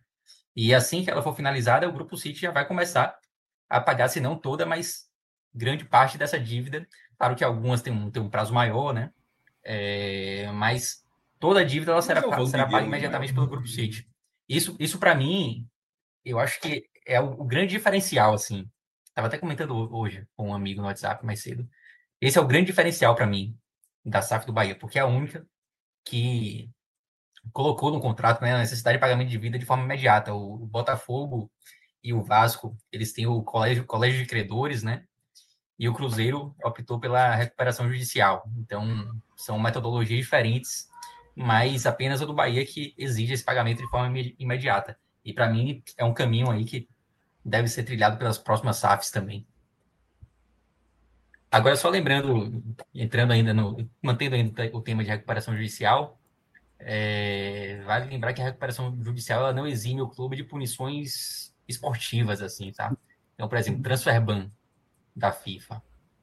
Isso continua valendo. Tipo, se, se aparecer algum processo aí, Santa Cruz, o Náutico, o Esporte, de um clube ele dizendo que não recebeu o pagamento Ele pode ser punido pelo transfer ban e aí tem que 23 pedir a. A, pri- a primeira dívida que o Cruzeiro pagou foi. ah, eu não coloquei isso porque seria algo que não cabia, mas eu, na- lendo, a primeira dívida do Cruzeiro foi pagar 23 milhões para tirar o transfer ban, porque na verdade ele já estava, ele estava levando esse transfer ban, ele precisava desbloquear isso para poder colocar reforços. Então, isso, toda essa questão vai continuar valendo. Se... E aí tem que ser autorizado pela justiça, tem uma burocracia. O, o Curitiba passou por isso agora com o Atlético. O Atlético cobrou o, Curitiba por algum jogador é, através de um transfer ban e o Curitiba teve que, pedir, teve que pedir autorização da justiça, já que já estava em recuperação judicial, para fazer esse pagamento e não ficar pedindo contratar. A Atos deu uma tweetada interessante aqui. Ele falou: "Cá- é, Cássio, só tem três caminhos. Tuitada Uma conhecida como comentário no chat, né? Sim. Sério, é, eu falei a queda da centralização do, do pagamento da Justiça do Trabalho, é, que foi algo que acelerou esse processo. Ele falou que, que, que com a queda da centralização do- das execuções das questões trabalhistas, que valia para os três daqui de Pernambuco, só tem três caminhos: ou pagar a dívida toda, ou fazer recuperação judicial, é, recuperação judicial ou fechar. Repito, é, é eu não sei, eu confesso que eu não sei se eram as únicas três. Mas, querendo ou não, o caminho é uma grande coincidência que os três tenham ido pelo mesmo caminho. Assim, tipo, pagar ninguém tinha, o real. Fechar ninguém ia fechar. A questão, eu, eu, eu não sei se ou era RJ ou outra coisa, mas os três, Náutico e Santos Sport, foram em um intervalo de seis meses. É assim, é. Não deve ter passado por outro, mas vai, vai nesse caminho. Antônio Luiz Neto, ó. Diógenes, meu amigo, ah, arrumei um negócio aqui bom demais. Aí Diógenes, Yuri, pelo amor de Deus, esque, esqueça É isso. porque aí, da o RJ. tiro vem de todos os lados. O tiro Exatamente. vem de todos os lados da justiça e você não tem como conter. Quando você centralizava tudo lá na justiça, você tinha aquele. Você não poderia exceder na sua conta 20% da fa- do, do seu faturamento. E quando você esse acordo não existe mais, deixa de prevalecer, aí, meu amigo, o céu é o limite. A justiça dá-lhe, a justi- o juiz dá a canetada e vai buscar na tua conta. Se tiver lá, acabou-se. Vai a É, do é, teu é exatamente faturamento, vai a venda de um jogador, vai isso, pô. É a frase E do você Náutico, perde qualquer credibilidade. e ilimitadas. E você perde, que é o pior dentro de uma instituição, qualquer instituição, né? Qualquer empresa, que você perde a previsibilidade. Hoje você tem, certo, um milhão para entrar na sua conta e você trabalha com aquilo. Se a justiça te pegar 500 mil, te quebrou as pernas. Você vai pagar como elenco. Então é um pouco disso. Os clubes daqui já estavam acostumados aos já 800 era mil, né? Quando, quando aparecia um milhão, já calculava 800 mil. Né? É. Então dá um fôlego, né? Dá um, dá um fôlego, um respiro aí, mas um respiro que tem que ser, já como já foi tratado aqui. Mas é o meu ponto que você falou agora. né? Não é para ser visto dessa forma. É, Meu ponto foi justamente, ainda bem que você falou isso, porque eu, eu vou alertar. Não é para ser visto, porque aí, aí, aí é imediatismo, é curto prazo. Isso é, é tipo o Bahia, a gente, a gente até falou do Bahia. Pô, o Bahia começou levando ferro. Meu irmão, veja só, não interessa se o Bahia começou levando ferro com dois meses, os caras vão ficar 90 anos, pô. Assim, tem 90 anos para o grupo se desorganizar. Então, a, a RJ é pra, vai ter um fôlego de 180 dias. Não, pô, isso aí, veja só, a, a RJ do, do Coritiba, lá que ele, que ele colocou, por exemplo, ele se comprometeu durante 12 anos. Então, assim, não interessa se ele teve fôlego de 180 dias. O Coritiba tem 12 anos de compromisso aí para resolver. Então, esses 180 dias, simplesmente você vai, não vai ter o sustinho de acordar, de, sei lá, toca um diretor de jurídico, meu amigo, falando presente, é, vai ser um, vai o ginásio hoje, vai leiloar não sei o quê, é, fulaninho que jogou aqui há três anos, deu 3 milhões na justiça, jogou um, fez, um, fez um jogo, pronto, isso aí não vai ter durante 180 dias. Mas, mas E nem o bloquear a grana, Cássio, que eu acho que nesse momento é o bloqueio. pior. Que é, é reter na conta do esporte e do nada 2 milhões. E viabilizar assim, completamente o clube naquele É, mês. viabiliza completamente. Os 180 dias é para você se planejar para um, algo a longo prazo. O Coritiba, é, para mim, é o, é o exemplo disso. É tentar parcelamento desse tipo, redução, enfim. Mas bora ver qual é. Assim, querendo ou não, é um, é um estágio pré-falimentar. É, assim, é, é- é o que Náutico e Santos Sport entraram. Eles entraram com. Não dá, o nome não é outro, é recuperação judicial. É mesmo, é, é beirando o fim da linha. Mas, mas a gente sabe que é uma- foi um artifício, né? Também, Artifício, por mais que seja realmente isso. E sobretudo É, pelo patrimônio, Fred, que é o, o ponto Sim. inicial de Cássio. É, exatamente. Como tem patrimônio, o, o o- é o grande X da questão. Se os clubes não tivessem patrimônio, aí realmente era a pá de cal se você não conseguir cumprir. Como você tem patrimônio, se o negócio aperrear e você não sair cumprindo, a justiça vai dizer. É a que o último capítulo do desespero do futebol de Pernambuco é esse. É. São clubes. É, são aí a justiça vai começar, patrimônio. começar Mas a, eu- como se brinca, né? eu- eu amputar acho os membros. Se chegar a membros. esse ponto, é, no fundo, no fundo, eu acho que se chegar a esse ponto é porque acabou. Porque. É, Não acho não. Não. Também não acho não. Nenhum. veja só. Nem, o, o, o, ponto que eu quero é que eu quis dizer.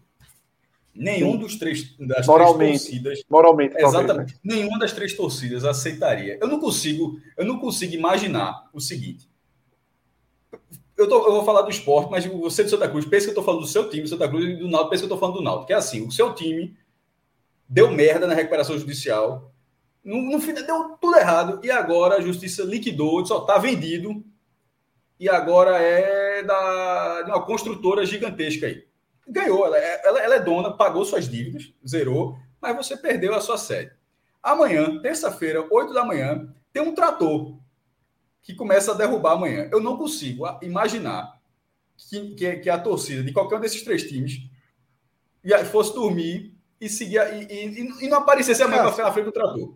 Mas eu acho que Assim, tem uma transição para isso, Cássio. não, eu acho que chega uma não, claro que transição. tem, veja, veja, veja, É só eu tô- treino, eu tô sendo- eu é tô sendo- eu é radical, isso. eu tô O sendo radical nessa para dizer que assim, que acabaria, É. dizer, ó, acabou. Eu não consigo imaginar que, uma, tor- que a torcida de nenhum dos três aceitaria isso. Cássio, se passar o trator amanhã no campo de treino e ninguém fizer foto, levanta o prédio e a turma não sabe nem que levantou. Pô, aí tu vai pro. Veja, Terreno baldio, aquele campo de treino, terreno baldio. Vai, compra aquele ali para tu ver quanto é que não vale.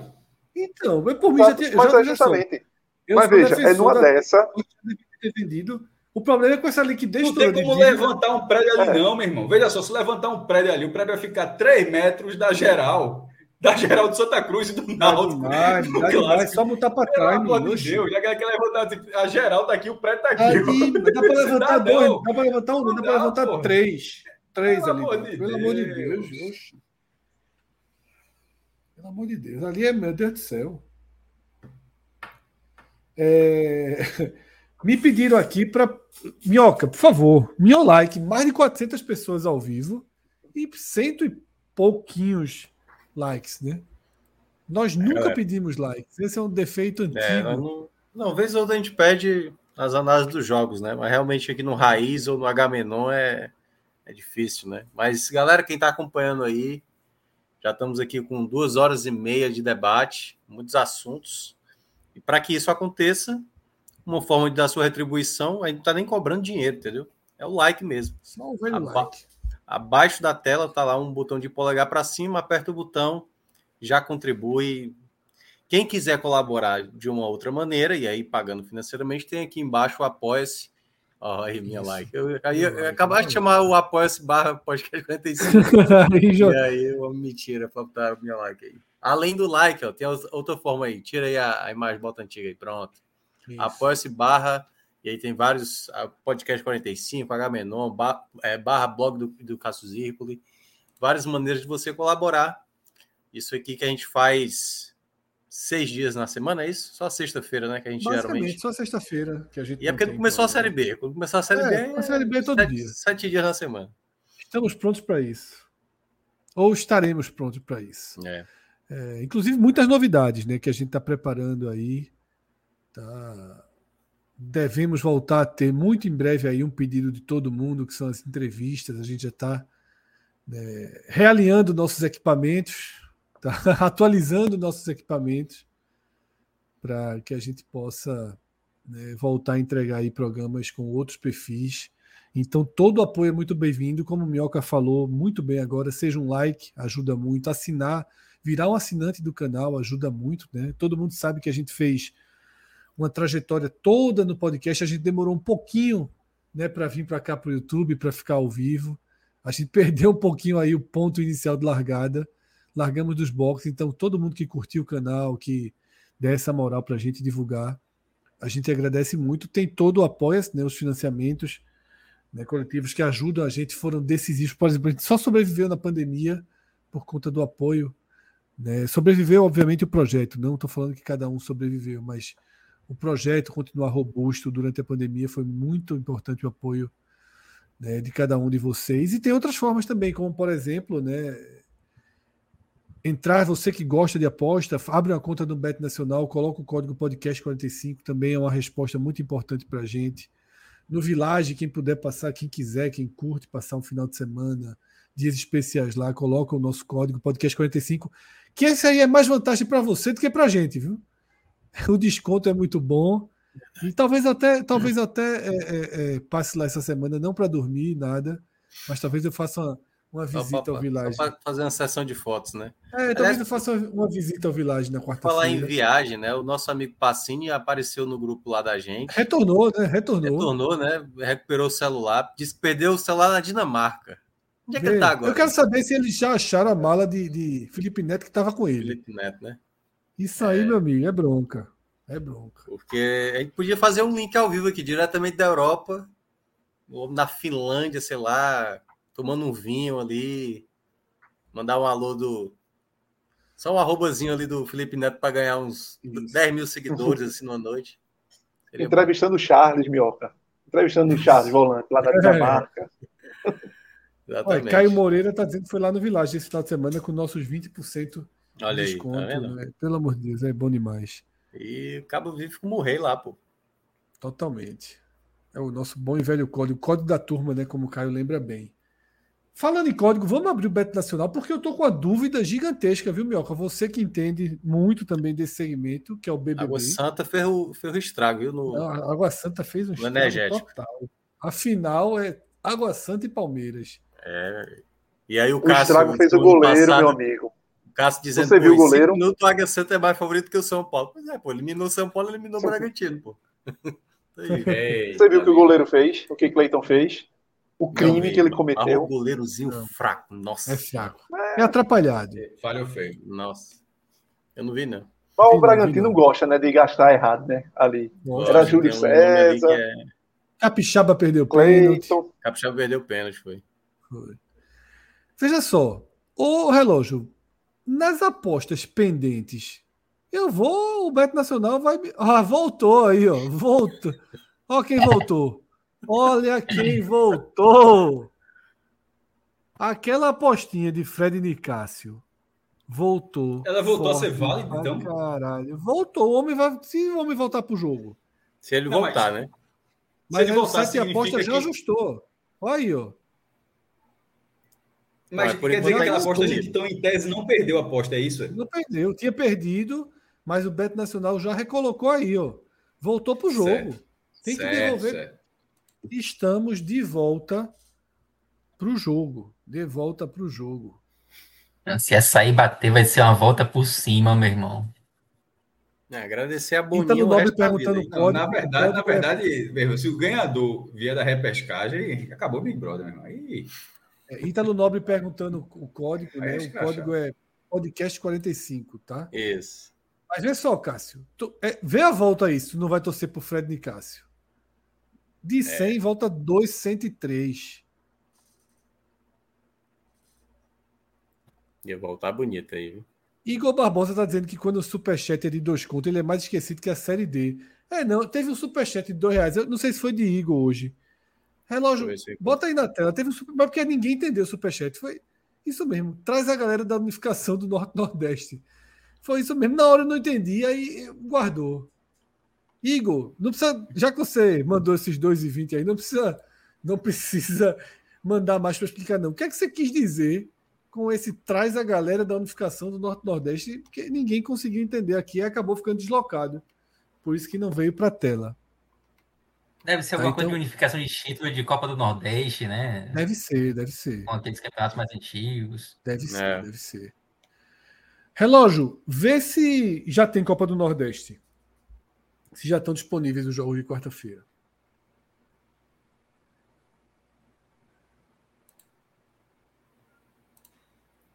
Se não tiver, a gente deixa para postar amanhã, né? Do, amanhã tem H-Menon.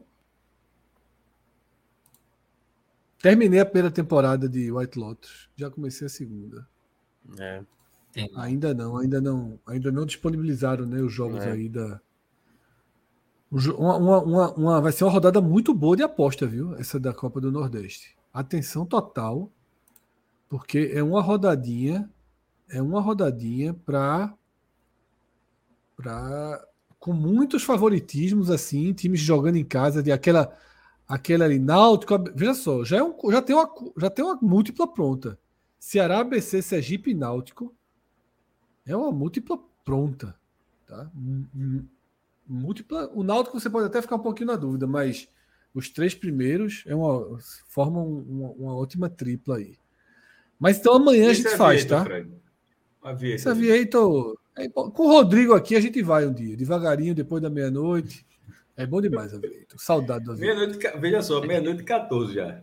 É, mas estamos tá, sem Maverick. Sem Maverick eu não. Ah, é tá, tá sem a torre, beleza. Sem a torre, sem a torre. Relógio não é, não é piloto de, de, de caça, não. Aeroclube, Aeroclube. Aeroclube. Relógio é cronômetro, cronômetro. Isso aí é com, com o nosso Maverick. Maverick, agora que acabou o The Last of Us, Maverick vai voltar a se dedicar a essas, a essas missões. Hoje foi que teve o Net Bio mesmo. Acabou, mas veja só, já aproveitando aqui, esse domingo, esse domingo agora foi nada, mas esse domingo agora, é, no mesmo horário que estava passando, começa a, a, última temporada de Succession. Succession, é. é. Tem que assistir. Pô, totalmente. É, a maior, repito, é a maior reunião de filha da puta da história da televisão. Vou ver se eu começo a assistir, cara. Até, até agora, se, se preciso for, porque White Lotus, eu confesso, eu vou deixar para aprofundar amanhã, que é Gamenon. Eu esperava mais, viu? Tu tá. Comecei a achar, comecei a achar chatinha. Já tá indo na, na marra. A segunda temporada, no caso. Né? A segunda temporada. A primeira também, assim, gostei, gostei da primeira. Eu gostei. Gostei, gostei. E... Gostei mais da primeira do que da segunda. Né? Já, porque assim, você falou que dois personagens seguiam. Foram os dois piores possíveis, né? É. Não é porque os, os, melhores acontece uma coisa que é meio inevitável, né? Para a segunda temporada, mas enfim. É, mas enfim. É isso. Vocês têm mais assuntos para trazer para a mesa? Ou vamos largar cedo, meia-noite e 17 e acabar a live? Isso é raro. É, eu não sei nem o que, é que a gente faz. Né? Eu, eu, só quero ter uma, uma dúvidazinha aqui. A gente falou Sim. que a Demi estava indo para o Bahia, né? Não falou? falou? A gente chegou a falar do valor. Falou. Não, não, falamos 13 falou. milhões, né? Meu irmão, eu, não sei se você já tinha visto, já tinha, eu estou vendo a matéria da SPN, saiu agora, inclusive, há 4 minutos, 13 milhões, pô. Não, pá, não, veja só, é, pai, realmente. O já deu porra, certo aí. O pai, é fader, debutar 5 conto em Juba, porra. É foda, piranhagem é isso, rapaz. Do caralho. Tá foda, tá porra, foda mesmo. 5 conto em Juba, pelo amor de Deus, resolve, porra. É 13 Ademir, 500 é. em Cauli, 200 em Diego Rossi. 5 conto em Juba, Pelé. 5 conto em Juba, resolvia, porra. Vai fazer mais agora que isso tudo aí que trouxe. Vai fazer mais agora. Tudo aí. Eu até tuitei isso hoje. Resto, pô. Aí, tá, tá jogando nada, pô. É. Eu até tuitei isso hoje, que para mim, o, o, Bahia não ter passado um Pix para resolver essa parada, dá até a ideia de que a contratação é muito mais uma oportunidade de mercado de contratar um cara Exatamente. a custo zero. Eu acho que nem foi e, pedido. E, de custo zero, é, jovem e que está dando algum desempenho do que propriamente acreditar que esse cara vai chegar para ser titular e resolver a parada para ele. Isso. Eu também acho que é exatamente isso, Cauê. É, eu acho que esse aperreio daquele jeito. Eu não tenho aperreio tá... como se fosse Essa zero, o Bahia não tem aperreio que ele jogue. Cinco conto, resolve. Eu acho que o Bahia, se brincar, empresta ao esporte. se brincar. Acho que tudo vai depender, Fred, de como se o Bahia. Brincar, exatamente. Se brincar, é, até, colocou, até escrever isso. Acho que vai depender. Não, não veja só. Vai depender muito do caminhar do próprio Juba na Série B pelo esporte e do Bahia. Se Juba tiver muito bem na Série B, no esporte, e o Bahia mal, talvez o Bahia olhe assim e paga logo esse negócio aí, velho, pra gente trazer esse cara logo. Cauê, Fred agora, ele, ele foi, ele voltou assim, tava, tava faz tempo de o Fire assim, numa escala, porra, meu irmão, o Fred já olhou assim, né? o Bahia. É, ou seja, Fred já arrumou um jeito de Juba jogar as 38 rodadas do esporte. Emprestado, emprestado. Emprestado pelo Bahia.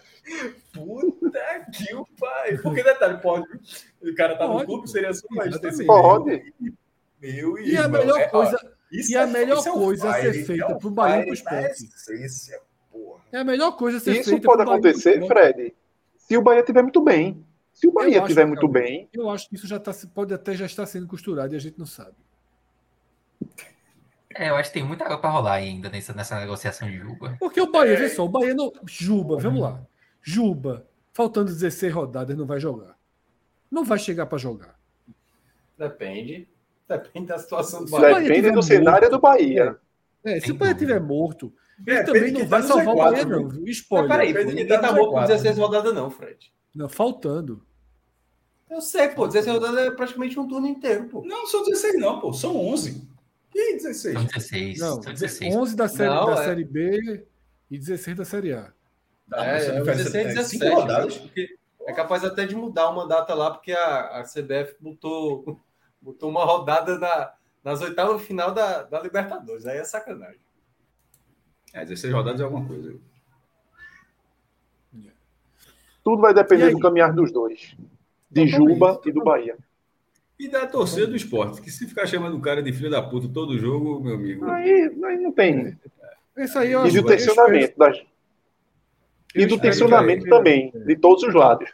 Porque se começar a, a um clube a começar a botar coisa e porque fulaninho foi não sei o quê, porque o Bahia foi não sei o quê, ah, e o Bahia, porque o esporte é, é sacana para um lugar. Se começar a tensionar e perder um clima de uma negociação, aí realmente. Mas se for tratando. Que, por exemplo, eu vi que eu estou observando que desde o início desse negócio de Juba com o esporte, o esporte evitou ao máximo não expor Juba. Acho que é até uma forma de tentar conduzir, tipo, eu não vou esticar a corda ao máximo, deixando o Juba como um vilão nessa história, porque senão eu perco ele totalmente. Então, talvez a condução nesse sentido, de tentando fazer essas costuras, possa lá no dia 31 de agosto se acertar em, algum, em alguma coisa de ou o esporte liberar dois dias antes em troca de algum benefício, ou o Bahia deixar no esporte até o final do ano, a depender dos contextos. Eu também acho que é por aí. É, Relógio. eu acho também. Igor explicou, é aquela história mesmo lá dos títulos de unificação. Tá? Igor explicou, não muito bem explicado, mas explicou aí.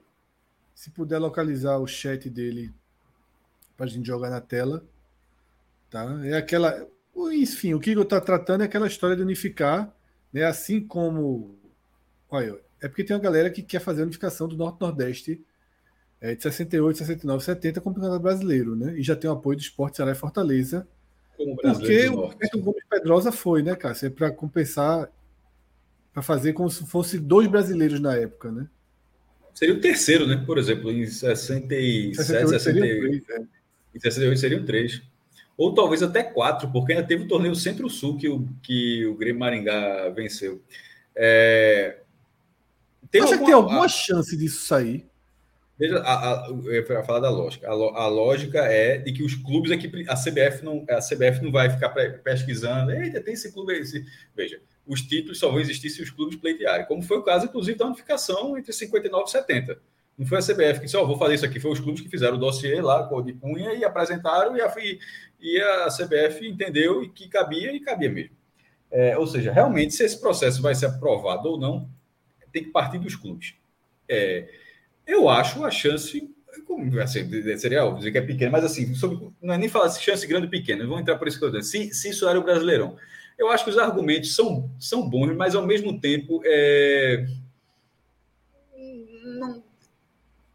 Eu Não acho que se- são bons em 2023 e que não, não condizem com a realidade da época. É, não, não pode ser com o olhar de 2023, tem que ser com o olhar daquela época. Você não pode ser, não seria um olhar anacrônico, né? Você teria que ter um, um- um- um, é, tem que ter um olhar voltado para naquele momento. O que é, o que é que pode acontecer? Foi chamado de Brasileirão do Norte. Pronto. Você quer, quer ganhar isso aí Brasileirão do Norte? Beleza, vai Campeonato Brasileiro do Norte.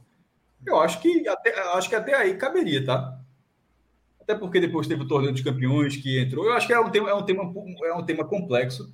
Por exemplo, eu sempre falo, até para contextualizar, do que da Taça Brasil, do torneio Roberto Gomes Pedrosa, que toda vez que eu vou listar, o Bahia tem dois títulos brasileiros. Mas eu sempre digo que o Bahia tem uma Taça Brasil, um Campeonato Brasileiro, porque o Bahia não precisa, não, isso é a minha opinião, já falei algumas vezes aqui, algum torcedor do Bahia discorda e tal, O Bahia não precisa renomear a Taça Brasil para que a Taça Brasil vale mais do que vale. Eu, eu, acho, eu acho que ao fazer isso é como se precisasse que alguém dissesse isso aí valeu muito. Não, pô, aquilo valeu muito. Não, não precisa alguém chegar e dizer, ó, Taça Brasil, não é, porque uma vez eu escrevi Taça Brasil, o cara, é Taça Brasil, não é Campeonato Brasileiro. Eu disse, veja só, é um título brasileiro oficial. Mas você não precisa dizer que renomear a Taça Brasil de Campeonato Brasileiro para que ela valha alguma coisa. Ela já valia. Então o Bahia tem dois títulos brasileiros oficiais. Eu, eu sempre digo assim: é, o Palmeiras tem 11, né? Duas taças do Brasil, dois Roberto Gomes Pedrosa e sete do Brasileirão Série A. Juntando tudo, 11. Isso está isso tá cravado, 11 títulos. Você não precisa. É, é, é, como eu vejo. Se fosse esse caso agora, ninguém ia dizer que o esporte ganhou. Vamos supor que, já, que o esporte ganhou dois campeonatos brasileiros.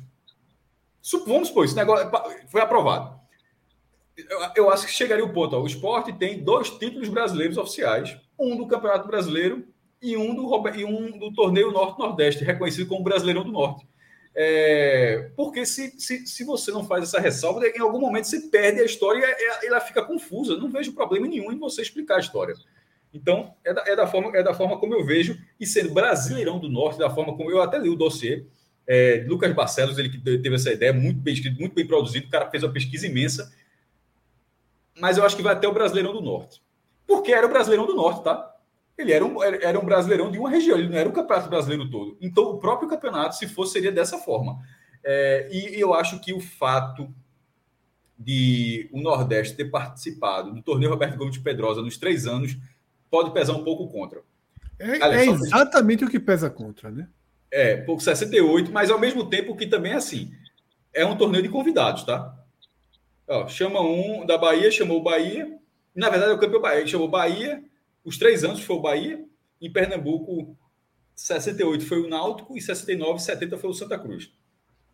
Tipo, convidou.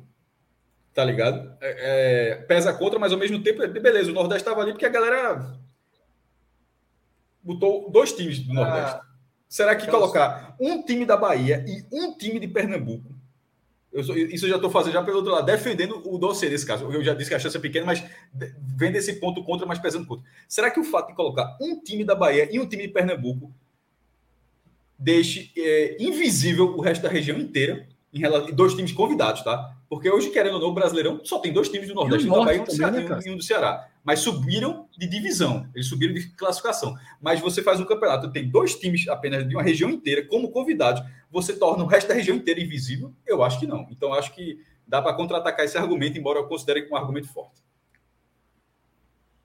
Fala, Minhoca, desculpa. Não, eu só ia falar sobre. Nem lembro mais. É, Atos faz uma comparação Esse... boa, né? Que é tipo a Premier League, né? Ninguém chama de título de Premier League os campeonatos nacionais antes ah, da Premier League na Inglaterra, né? É, mas, é você, mas o Liverpool não tem títulos ingleses? Exatamente. É. O cara vai dizer que o Liverpool só tem um título? Isso é loucura, porra. é. Mas é o que eu ia falar é porque foi o que há dois, três anos, né? Que a, os clubes europeus queriam fazer uma liga ali só do a da Superliga mais é. tradicional, né?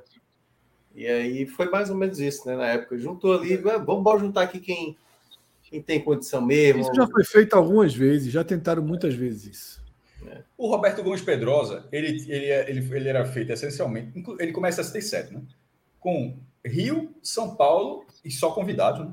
Rio, São Paulo, Minas e Rio Grande do Sul.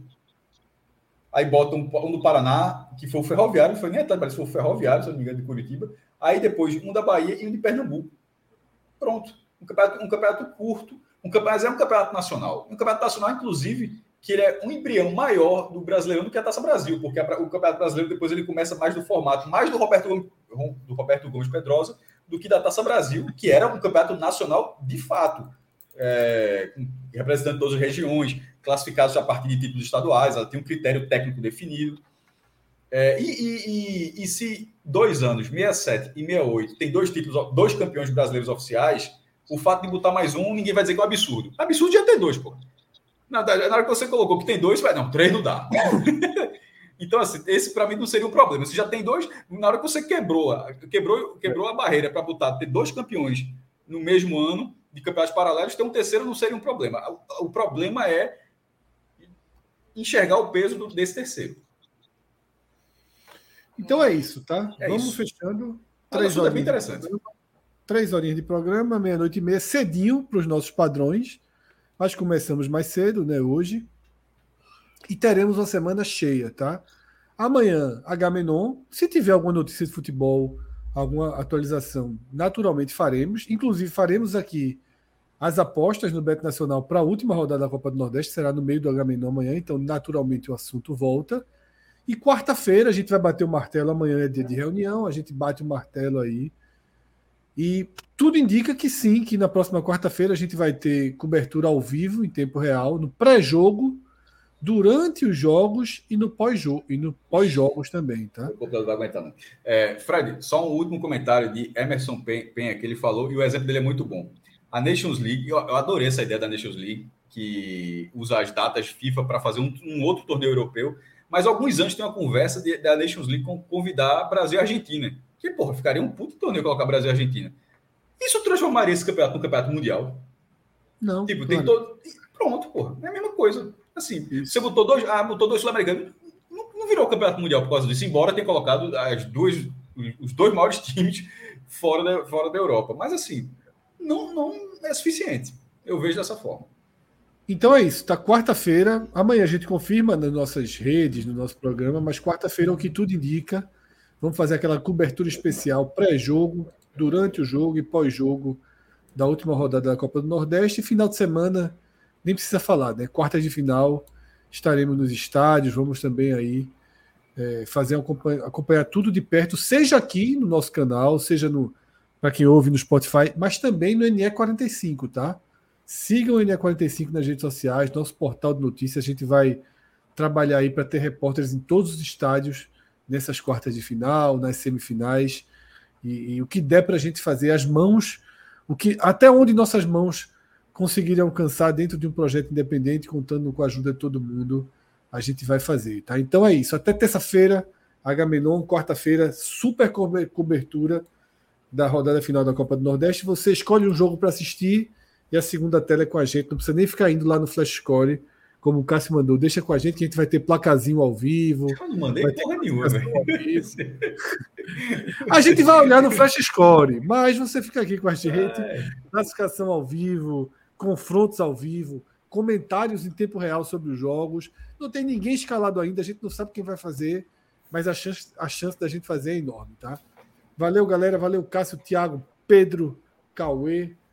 Até amanhã no Agamenon. Até a próxima, galera. Obrigado por estar aí mais uma madrugada com a gente. Tchau, tchau.